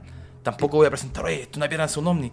Lo presento como me lo explicaron, mientras no tengo un estudio científico por alguna asociación que estudia esto y me diga, ¿sabes que esa piedra no es de la Tierra? Y es una piedra que no se encuentra acá porque sus componentes son silicio y bla, bla, bla, aluminio y todo eso. Que son componentes O que- es una piedra volcánica, pero de Nueva Zelanda, ¿no? Exactamente. O sea, de y que hace en Chile. Ya, entonces esas son variables que hay que tener en cuenta. Ajá. No lo he hecho todavía. Pero es, está, es un caso abierto. En ufología hay casos abiertos. Ok. El caso de los paracaidistas es un caso abierto. Que lo vamos a revisar. Y este caso también. ¿Y tienes algún caso de, de contacto directo con entidades extraterrestres? Eh, Comunicación, secuestro. Personalmente no tengo ningún caso de abducción Ajá. con alguna señal de... Donde tú sabes que los Te repito, tienen... sin, sin, con o sin evidencia. No, no tengo ningún caso hasta ahora. Hasta ahora. Pero se han acercado personas a decirte. Me han contado que fulano, fulano, Ajá. que son personas, por, eh, por querer explicarle más, se lo llevaron los extraterrestres. Yo te- pero no me lo, no, como que no, no quieren hablar, no, como que no, no lo cuentan. Ya. me da mucho gusto que seas eh, un investigador de este fenómeno en Chile. Vas a, vas a tener muchos ahora. Vas a ver. La persona con la que yo hablé ayer, que todavía le debo una conversación larga, eh, creo que puede llegar a ser interesante. Digo, no sé si quiera que, que, este, que, que estas cosas se sepan y todo, pero te voy a contar una cosa. Sí, Dame un segundo. También tengo una historia que necesito que la escuches. por favor. ¿Sí, doy? Sí, claro. Eh, es corta. Eh, en mi ex trabajo, de alguna forma, estaba mm, trabajando en la redundancia y ya como yo soy reconocido por estos fenómenos, o sea, es toda mi esencia, ¿cachai? Sí. A Luchat háblale de, de fantasmas, de ovnis. Y me contaron un caso. En Tantehue, que es un pueblo... eh, ¿Tantego? Tantehue. Es Tantehue. un pueblo agrícola que, Ajá. o sea, Melipilla está circundado por campo, por pueblos que trabajan en la agricultura, todo esto. Ajá. Había una agrícola, trabajan cosas así, trigo, cosas así. Y de repente, este caballero me cuenta y me dice, ven para afuera, por favor. Ya, le dije yo. Chuisca, dije yo. Así como, ya, estate eh, expecta- eh, expectante, escúchalo. Me cuenta que... ¿Cómo te dijo? ¿Chuique? No, yo digo, o sea, es como una expresión. Ah, Chuisca, es como... eh, ponte atento, ponte... Ok. Pon atención, como ponte vivo. No sé Ok. cómo esa, Chuica. esa- Sí, claro. Esa expresión. Y me cuenta que un amigo de él, un joven, estaba trabajando en esta agrícola. Era tarde, terminó la jornada laboral. Ajá. Estaba lavando en un lavatorio, Ajá. ¿cierto? Y de repente él escucha un perro correr hacia él. Un perro. De lejos. Y él se asustó. Se puso en posición de defensa, así, no me voy a morder. Se empieza a acercar a dar cuenta que era un zorro. Y este zorro busca una especie como de gallinero, por así decirlo, por explicarte algo, que estaba al lado de este joven que se estaba lavando. Se agacha y empieza a hacer un sonido como de. No lo puedo repetir, pero un sonido como de. Ayuda, por así decirlo, como un grito, algo así. De que los zorros como que gritan, ajá. ¿cierto? Tienen un sonido eh, Sí. bastante agudo. Sí. Y él, este joven que se estaba lavando, como que estaba así. Y dice, ¿qué pasó? ¿Qué pasó? Empieza a mirar y mira, escucha, cuando se da vuelta, escucha eso. Escucha eso, como una, una exhalación, algo así. Ajá. Te lo juro, me lo cuenta y yo le digo al caballero, a ver, espera un poco, deje dibujarlo en mi mente, con las cosas que usted me dice. Ve un ser bípedo de dos metros, con patas de cabra, con pelos de espina, separados así como una acá, una acá, una acá, con las manos así como erguido. Cuando él lo mira, queda atónito y abre la boca. Ah, Con un sonido bien, como gutural. Él me cuenta que llorando le contó que él se fue a esconder con el zorro, se agachó y lloró. Hasta el día de hoy, ese joven está con una jubilación vitalicia, por así decirlo, por el trauma que le provocó. Le salían pelones en la cabeza y terminó afectado de por vida psicológicamente con lo que vio. Hasta el día de hoy no se me permite hablar con esa persona porque él sabe que lo ando buscando. Yo sé dónde vive, pero no se me permite. Por respeto a él, la, la incidencia, la incidencia que provocó en esa persona, o sea, y la persona que me lo contó de fe, me preguntó cómo podemos ayudarlo. Yo dije, y no sé. Ha sido uno de los casos que me ha llegado por mi persona de confianza más fuertes que he tenido hasta ahora. Y en un pueblo cerca de Milvilla. ¡Qué fuerte! Muy fuerte. Se me había olvidado ese caso, pero si tú me pones a dibujar o tú me pones escríbeme los casos más fuertes de, de ese nivel, es ese caso. Y no sé si llaman chupacabra, algunos dirán demonio, pero fue algo físico que él escuchó, él vio, él sintió. No manches, hasta Y el era- zorro hasta estaba. el zorro, exactamente. Eh, hasta el día de hoy, como te dije, no, no sé qué. Yo te estoy relatando lo que me contaron. Pero no te puedo dar una respuesta más allá porque no tengo el, el- el- el- testimonio real y tampoco creo que lo tengo. Tampoco quiero te- tenerlo. También es un caso que tengo ahí en mi, en mi, en mi tintero. Que haya provocado eso en una persona, imagínate. Intenta, intenta en tu mente graficar un poco qué fue lo que pasó y yo, y siendo empático, Sí, de repente, de repente regresé a todas esas este, historias que, que me dan mucho miedo cuando era niño. sí, eso da miedo. A mí como que Es que están esos casos que dan miedo. me dejó así como... Me lo imaginé, estuvo Sí. cerca, estuvo casi al lado, lo sintió, quizás lo olió, vio detalles, las espinas, estos especie de pelos separados, las patas de cabra, él me decía. Que él, explicó, esta persona que me buscó para contarme fue la única persona que recibió el... el- el- el- La historia completita. cerca, fresca. Y me contó las patas de cabra. Quizás saltaba, no sé, el chupacabra sí que salta, pero Como de dos metros aparte. exactamente, y era muy alto. O sea, No, está formidable eso. eso, esos casos son súper, disculpen la palabra, son súper bonitos dentro de la investigación. Sí, son muy pintorescos además. Pintorescos, pero son fuertes. Y hay, eh, hay un- una persona afectada. Ese caso es muy, es muy, es muy bueno, no tengo nada, no hay, no hay fotos, porque fue en un contexto de trabajo, no hay como, solamente hay un relato. Y lo único que se tiene ahora es un relato. ¿No viste que acaba de salir así? ¡Pum! Miedo desbloqueado. Miedo, desbloqueé un miedo. Ay, perdón. Son sucesos paranormales. Ok. ok. Bienvenido, bienvenido a mi mundo de locura. ¿Qué, qué tan, ¿Qué tan adentrado estás con estos fenómenos de contacto con seres de otras realidades? Aquí entra un poquito lo paranormal. ¿Cierto? Es que yo creo que son visitantes más inteligentes que el ser humano y podríamos pensar que son extraterrestres.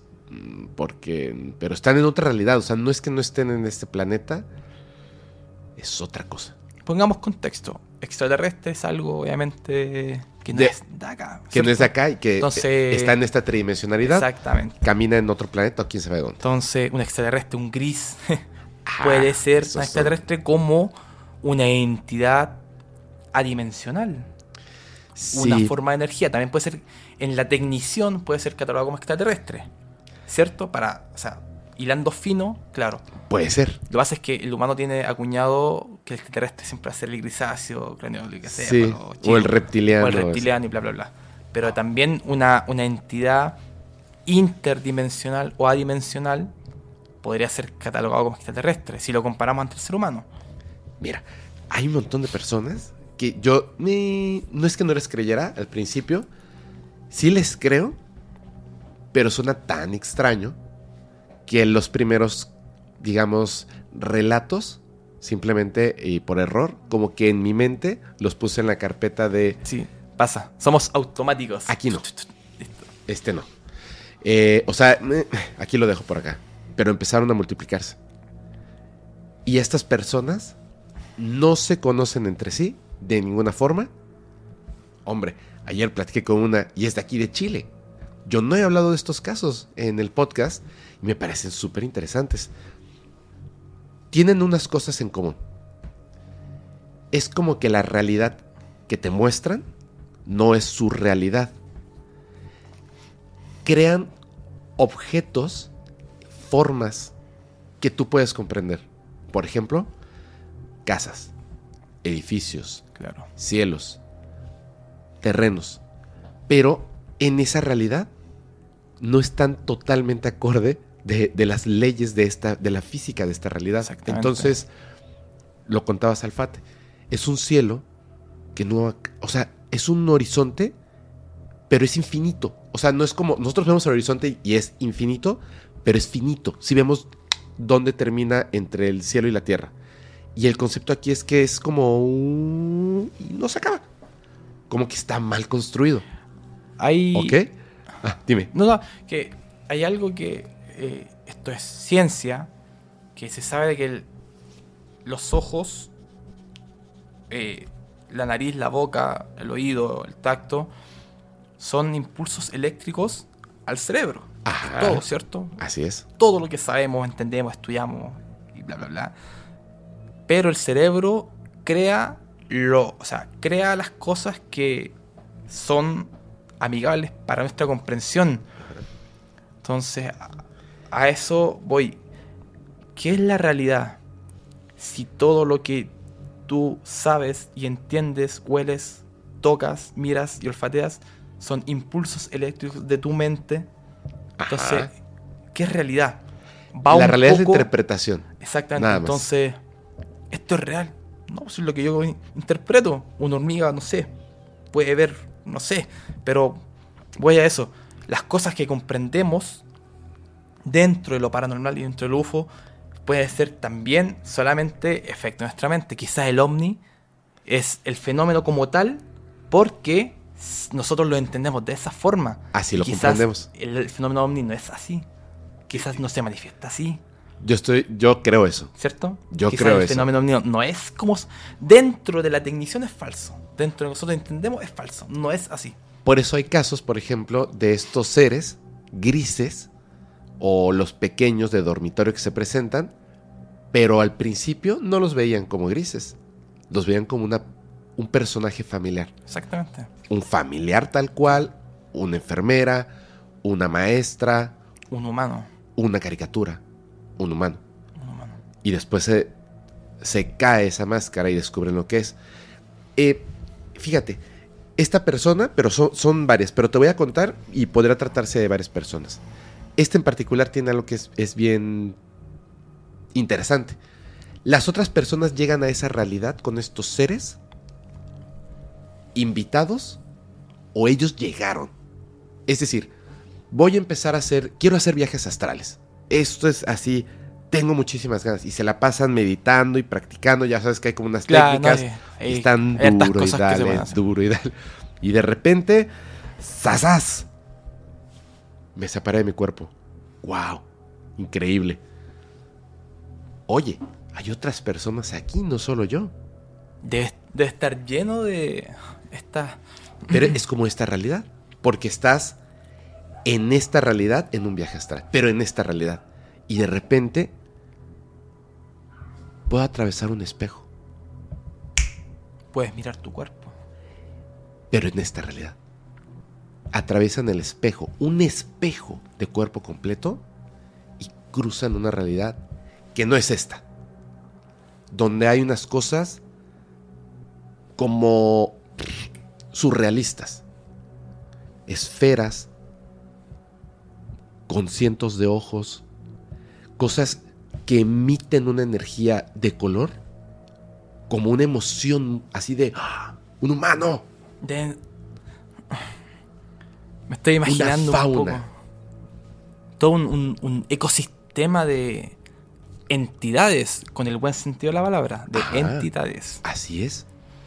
Y de repente el susto, ¿no? De ¡pum! Regresan. Y queda la curiosidad.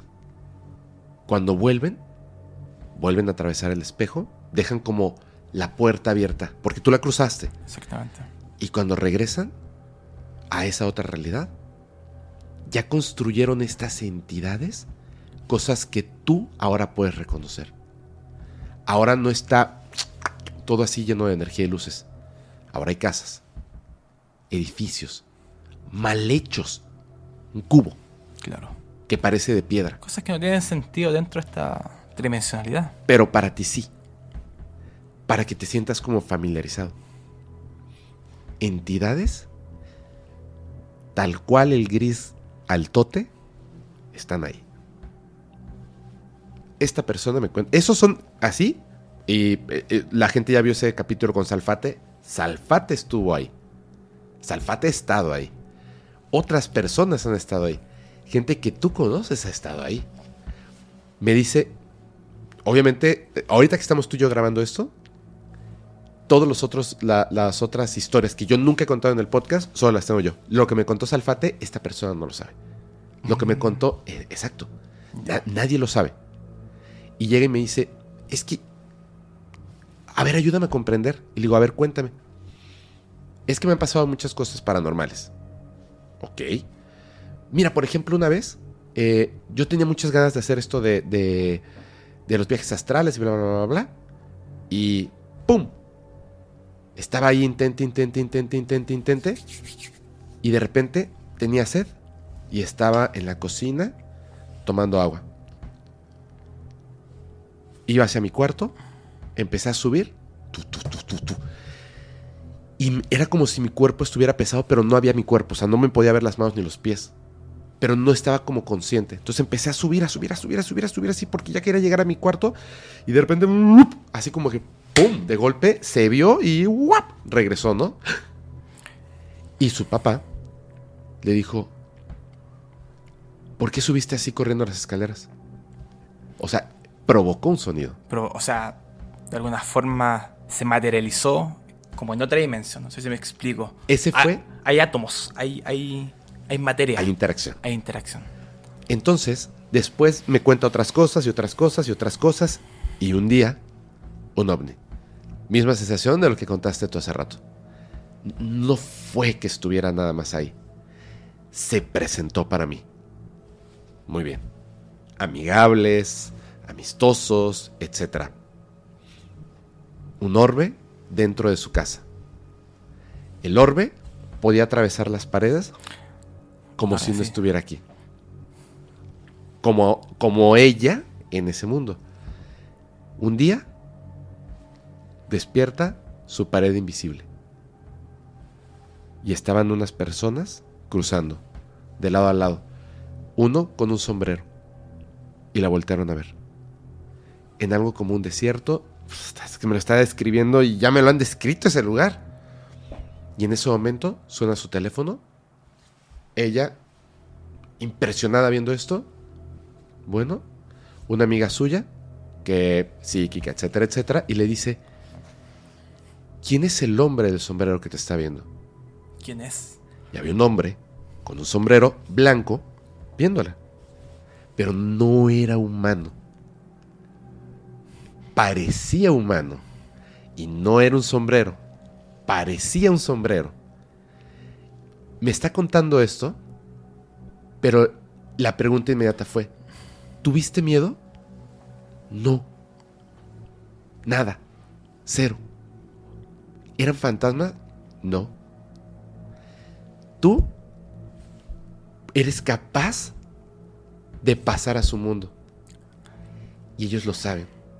Y fue tan violento ese, El esa cambio. salida Claro. que hasta te escuchó una persona. Fue tan violento que entonces creo yo que dejaste tú la puerta abierta. No eres tú la que está ahora yendo a su mundo, como en todas estas historias. Son ellos los que están entrando a tu mundo y se disfrazan de algo que para ti tenga sentido. Cualquier eh, esencia superior de conciencia por sobre nosotros sabe que nosotros necesitamos ese factor. Necesitamos entender las cosas a base de nues- nuestra conciencia y nada más. Así es. Na- na- eso es impresionante porque nos demuestra lo bajo que estamos evolutivamente. Posiblemente Dentro, dentro de eso. posiblemente quiero comentarlo, posiblemente lo de lo de las escaleras, tun, tun, tun, tun, tun, fue otra persona que también me estaba contando lo de lo del viaje astral, pero esta persona en efecto tuvo un viaje astral muy potente, o sea, así muy como que ah, en la madre. Es- Estoy en un viaje astral y regresó así que me dijo que hasta le dolieron los pies. Ah, sí.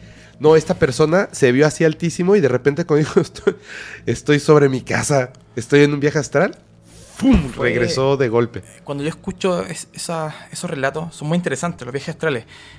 Y cuentan que, claro, algu- algunos, tú me recordaste que la salida de su cuerpo o la entrada de repente es muy brusca.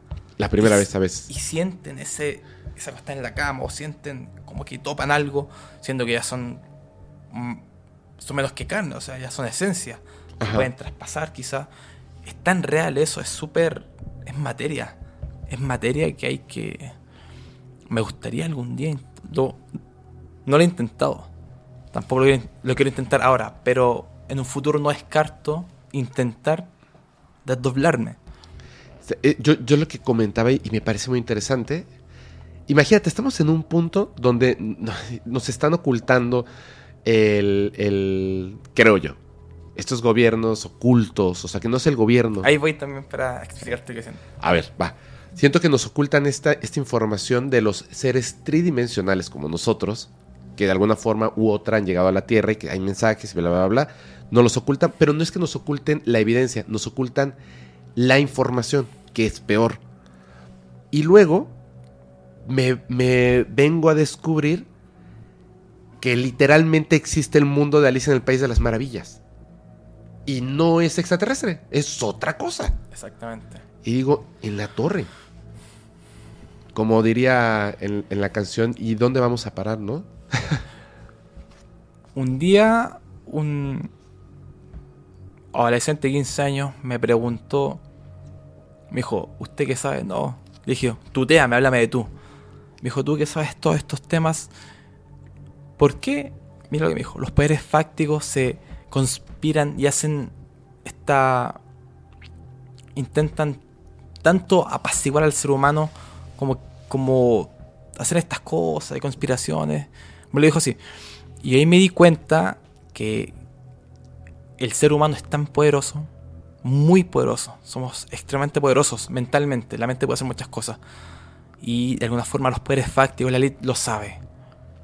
Y nos mantiene dormidos todavía con muchas cosas, con diferentes métodos. Televisión, comida. Esto es una conspiración Música. música, todo, las, las frecuencias. Tú quizás ya sabrás para dónde voy un poco, las frecuencias, quién cambió la frecuencia, 435, ¿cierto? Porque Totalmente. ellos tienen mucho miedo del potencial del ser humano, del potencial.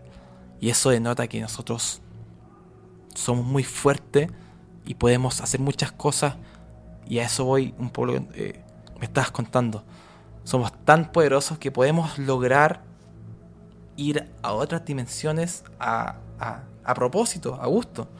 Una persona que ya maneja un poco el do- do- desdoblamiento del viaje astral, imagínate las cosas que puede comprender, las cosas que puede hacer. Y eso para mí es un poder, es una habilidad. Claro. Que puede, se puede ocupar para ayudar a otras personas a salir de todo esto que está pasando. Toda esta conspiración mundial que es evidenciable, ¿cierto? Es evidente.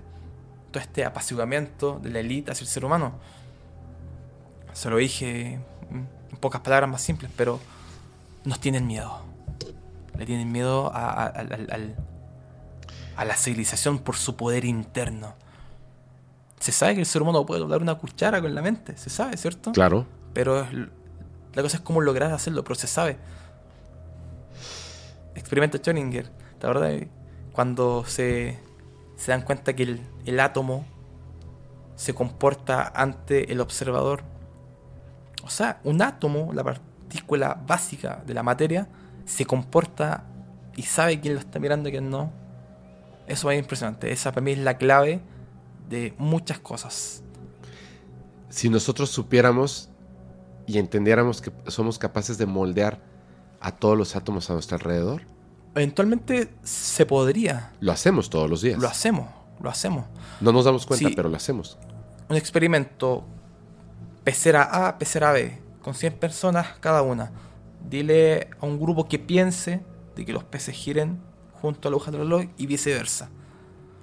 Los resultados no, no te los estoy demostrando, pero ya lo sabes, ¿cierto?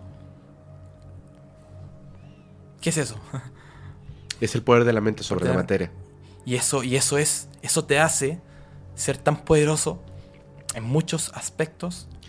Es que, es que me, me molesta que nos hayan mentido tan fuerte. Que nos hayan ocultado la grandeza del ser humano. No solamente tenemos el poder sobre la materia, tenemos el poder sobre otras realidades.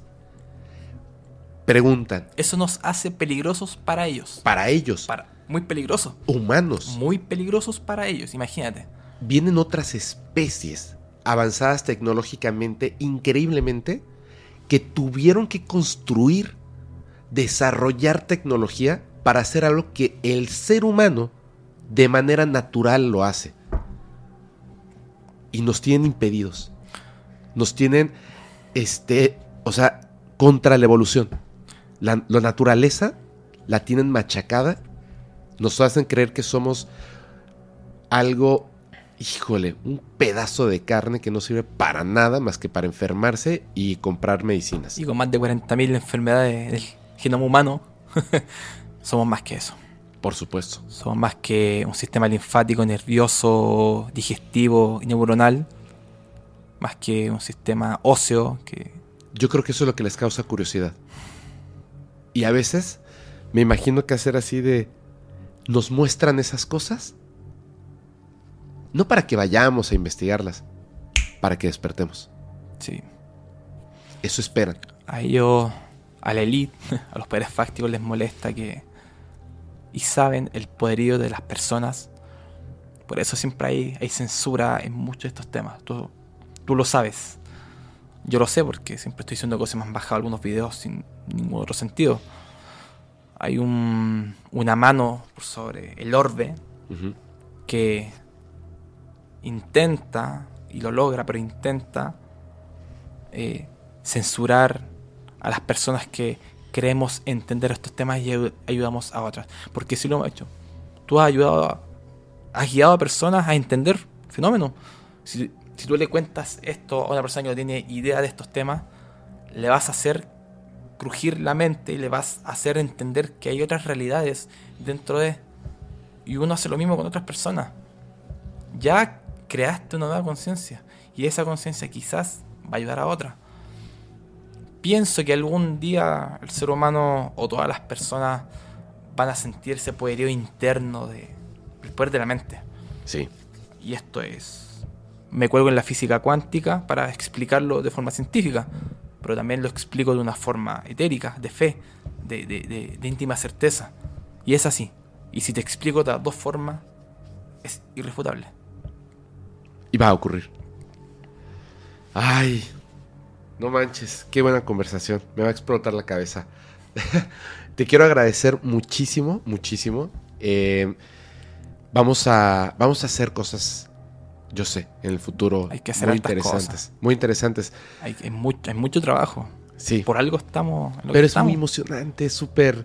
Me llena, de verdad. Esa es la idea, eso es lo que... Me hace, me hace muy feliz eh, hablar con otras personas, con, con una persona como tú, que esté apasionado desde la raíz, desde la otra realidad, está apasionado, ¿sabes? O sea, está en toda su entidad apasionado. Exactamente. Es raro. En cualquier otra cosa, sabes cuál es la meta y qué es lo que persigues. Y aquí no. Aquí no sabemos cuál es la meta, pero sabemos qué es lo que perseguimos. En cualquier otra cosa tú sabes, no sé... ¿Cuál es el hacer. resultado esperado? Exactamente, pero acá, mientras más investigas, más preguntas tienes. Sí. Oh, es que ahorita que acabo de, de- A ver, a ver, a ver. Ya me habían hablado de esta otra realidad. Prrrap. Sas. Es así como de... Oh, no. Oh, no.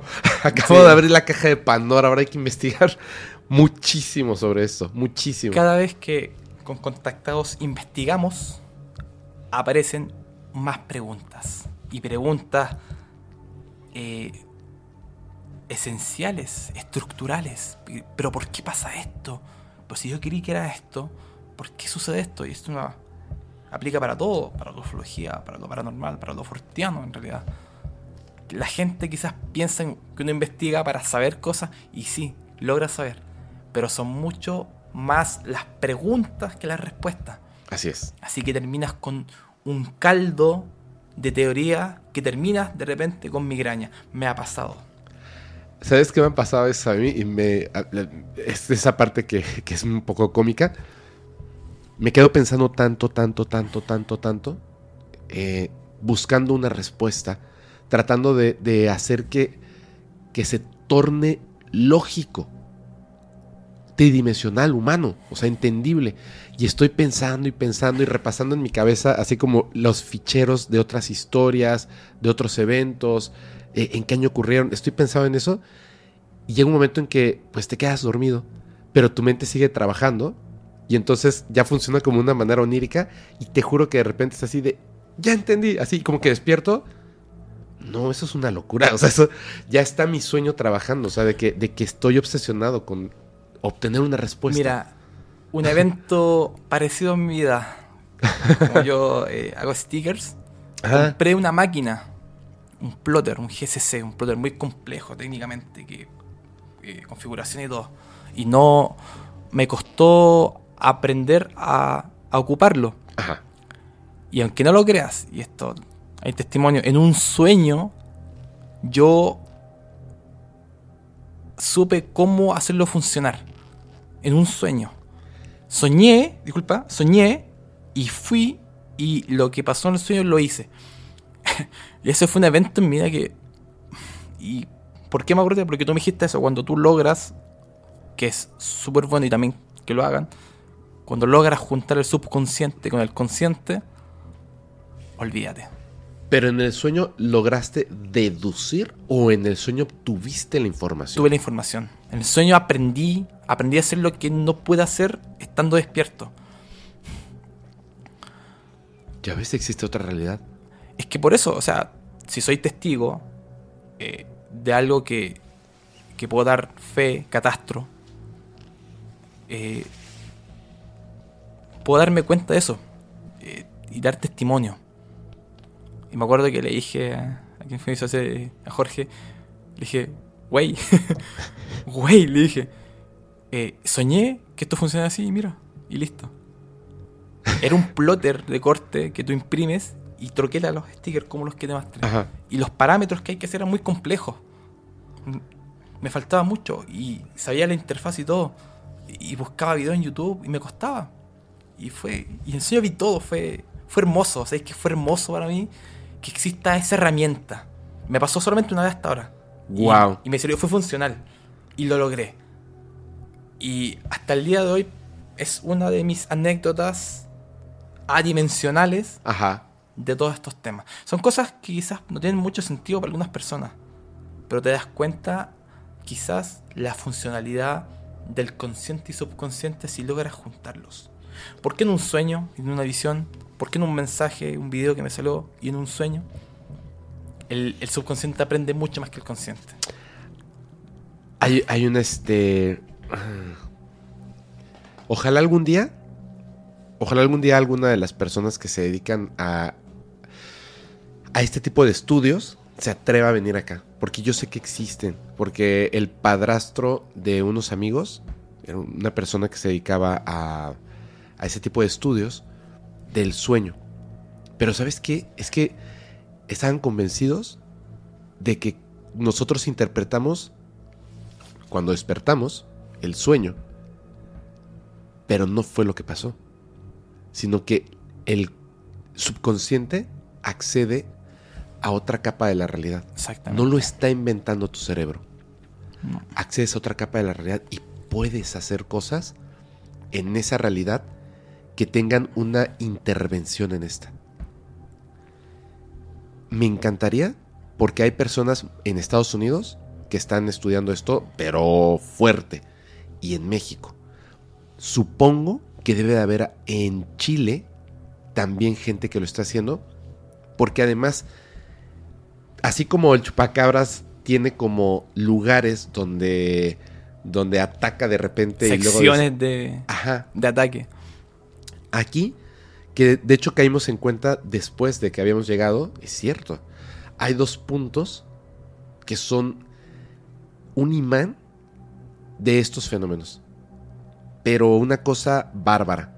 Y hay otro punto que está en México, que es, o sea, tú quieres ver un ovni, aquí te vas a este punto del desierto y sí o sí los vas a ver. Así, sí o sí los vas a ver.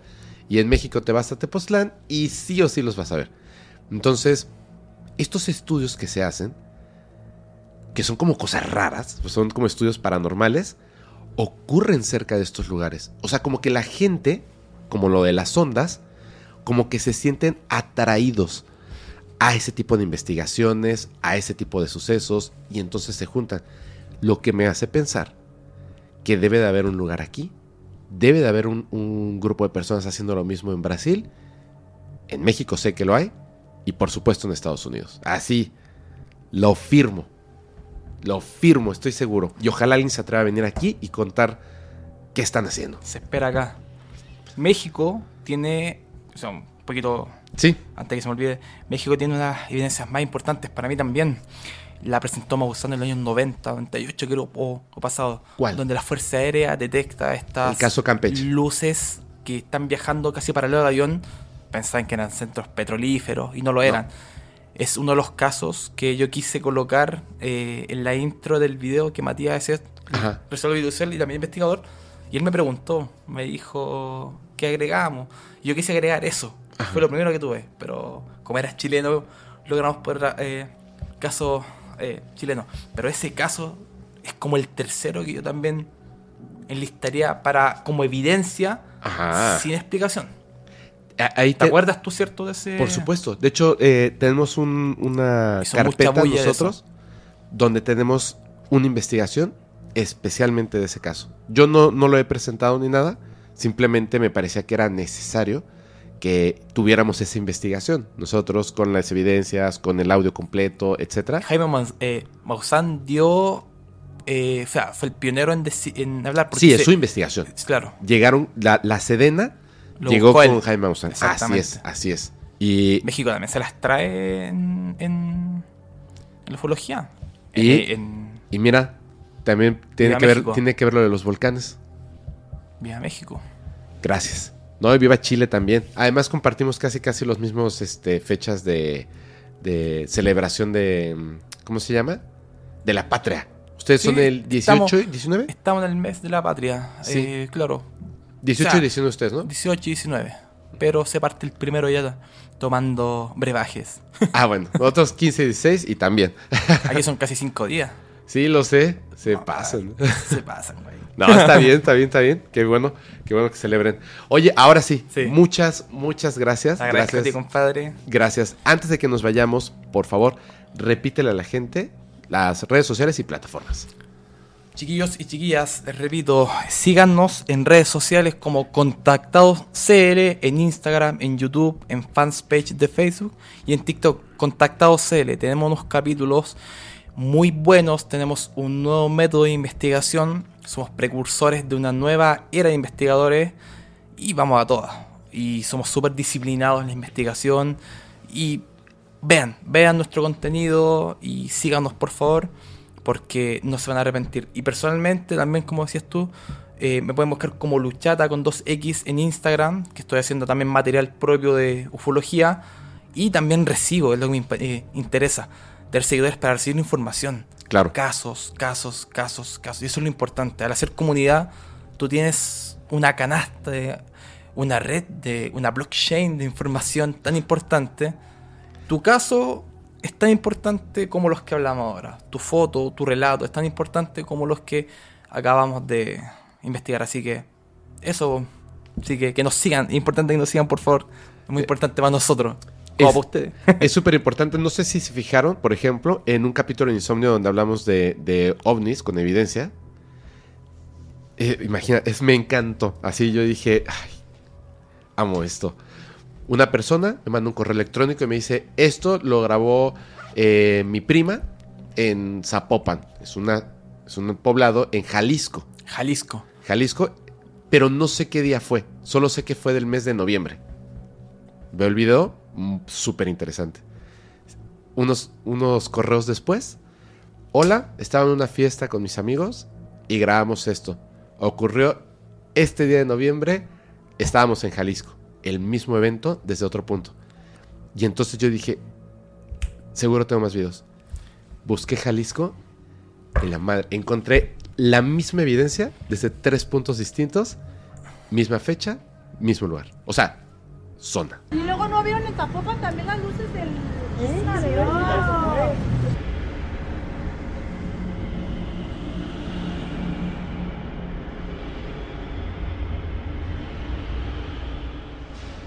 es súper importante la comunidad. Para Claro. investigar es sumamente importante porque, como dice Fepo aquí, te llega información y tú puedes corroborar y es así. Y cinco, ya, tres personas, cuatro personas, cinco personas que hablen del mismo suceso ante cualquier anomalía, ovni, ojo, fenómenos paranormales, es porque es, está ahí, es investigable. Es investigable. Así que, bueno, Muchas muchísimas gracias a gracias. Tengo una pregunta nada más. Sí. Eh, Perdón, duda, duda existencial. ¿Luchata dices con, con doble X? O sea, ¿es Luchata XX o en lugar de las AX? L-U-X-X-A-T-A. En Instagram. Para, pam, para, pam. Es un seudónimo que Yo- se me acuñó cuando sé era niño. Y- Ah. Y quedó. Y quedó, Luchata. Quedó. Yo no sé de dónde me saqué yo lo de las dos X al final. No, no lo entiendo, pero ahora sí ya. L-U-X-X-A-T-A. Ah, exactamente. Lu- Luchata. Luchata. Y suena como luchata, es algo que me conocen así, me llaman así, y es como que, ah, ya, Está padrísimo, está padrísimo. está padrísimo. Bueno, pues muchas gracias. Ya lo saben, eh, evidencias, experiencias al correo que aparece en pantalla. Y yo les recuerdo que los capítulos del podcast paranormal se disfrutan mucho mejor si los escuchas mientras conduces en una oscura y terrorífica carretera y no tienes a nadie a quien abrazar. Chao.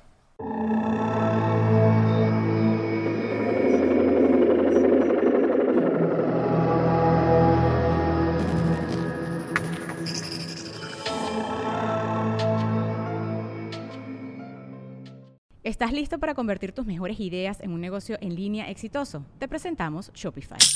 Tal vez no lo sabías, pero nuestro podcast More Than Mamis es un negocio y lo empezamos por supuesto para desahogarnos y hablar sobre la maternidad, no para convertirnos en expertas de ventas y del e-commerce. Así que sí, necesitábamos ayuda para vender nuestro merch y poner en marcha nuestra tienda. ¿Y cómo suena con Shopify? Llegó otra venta. Shopify es la plataforma de comercio que está revolucionando millones de negocios en todo el mundo. Ya seas un emprendedor desde tu casa o desde donde sea, Shopify es la única herramienta que necesitas para iniciar, administrar y hacer crecer tu negocio sin dificultades. Con Shopify puedo gestionar pedidos, envíos y pagos desde cualquier lugar, brindándote toda la información y estadísticas de tus ventas al detalle. Regístrate para un periodo de prueba con tan solo un dólar al mes en shopify.com barra sonoro, todo en minúsculas. Ve a shopify.com barra sonoro para llevar tu negocio al siguiente nivel. Shopify.com barra sonoro. Judy was boring. Hello. Then Judy discovered ChumbaCasino.com. It's my little escape. Now Judy's the life of the party. Oh, baby, Mama's bringing home the bacon. Whoa, take it easy, Judy. The Chumba life is for everybody. So go to ChumbaCasino.com and play over 100 casino-style games. Join today and play for free for your chance to redeem some serious prizes. ChumbaCasino.com. No purchase necessary. Void where prohibited by law. 18 plus terms and conditions apply. See website for details.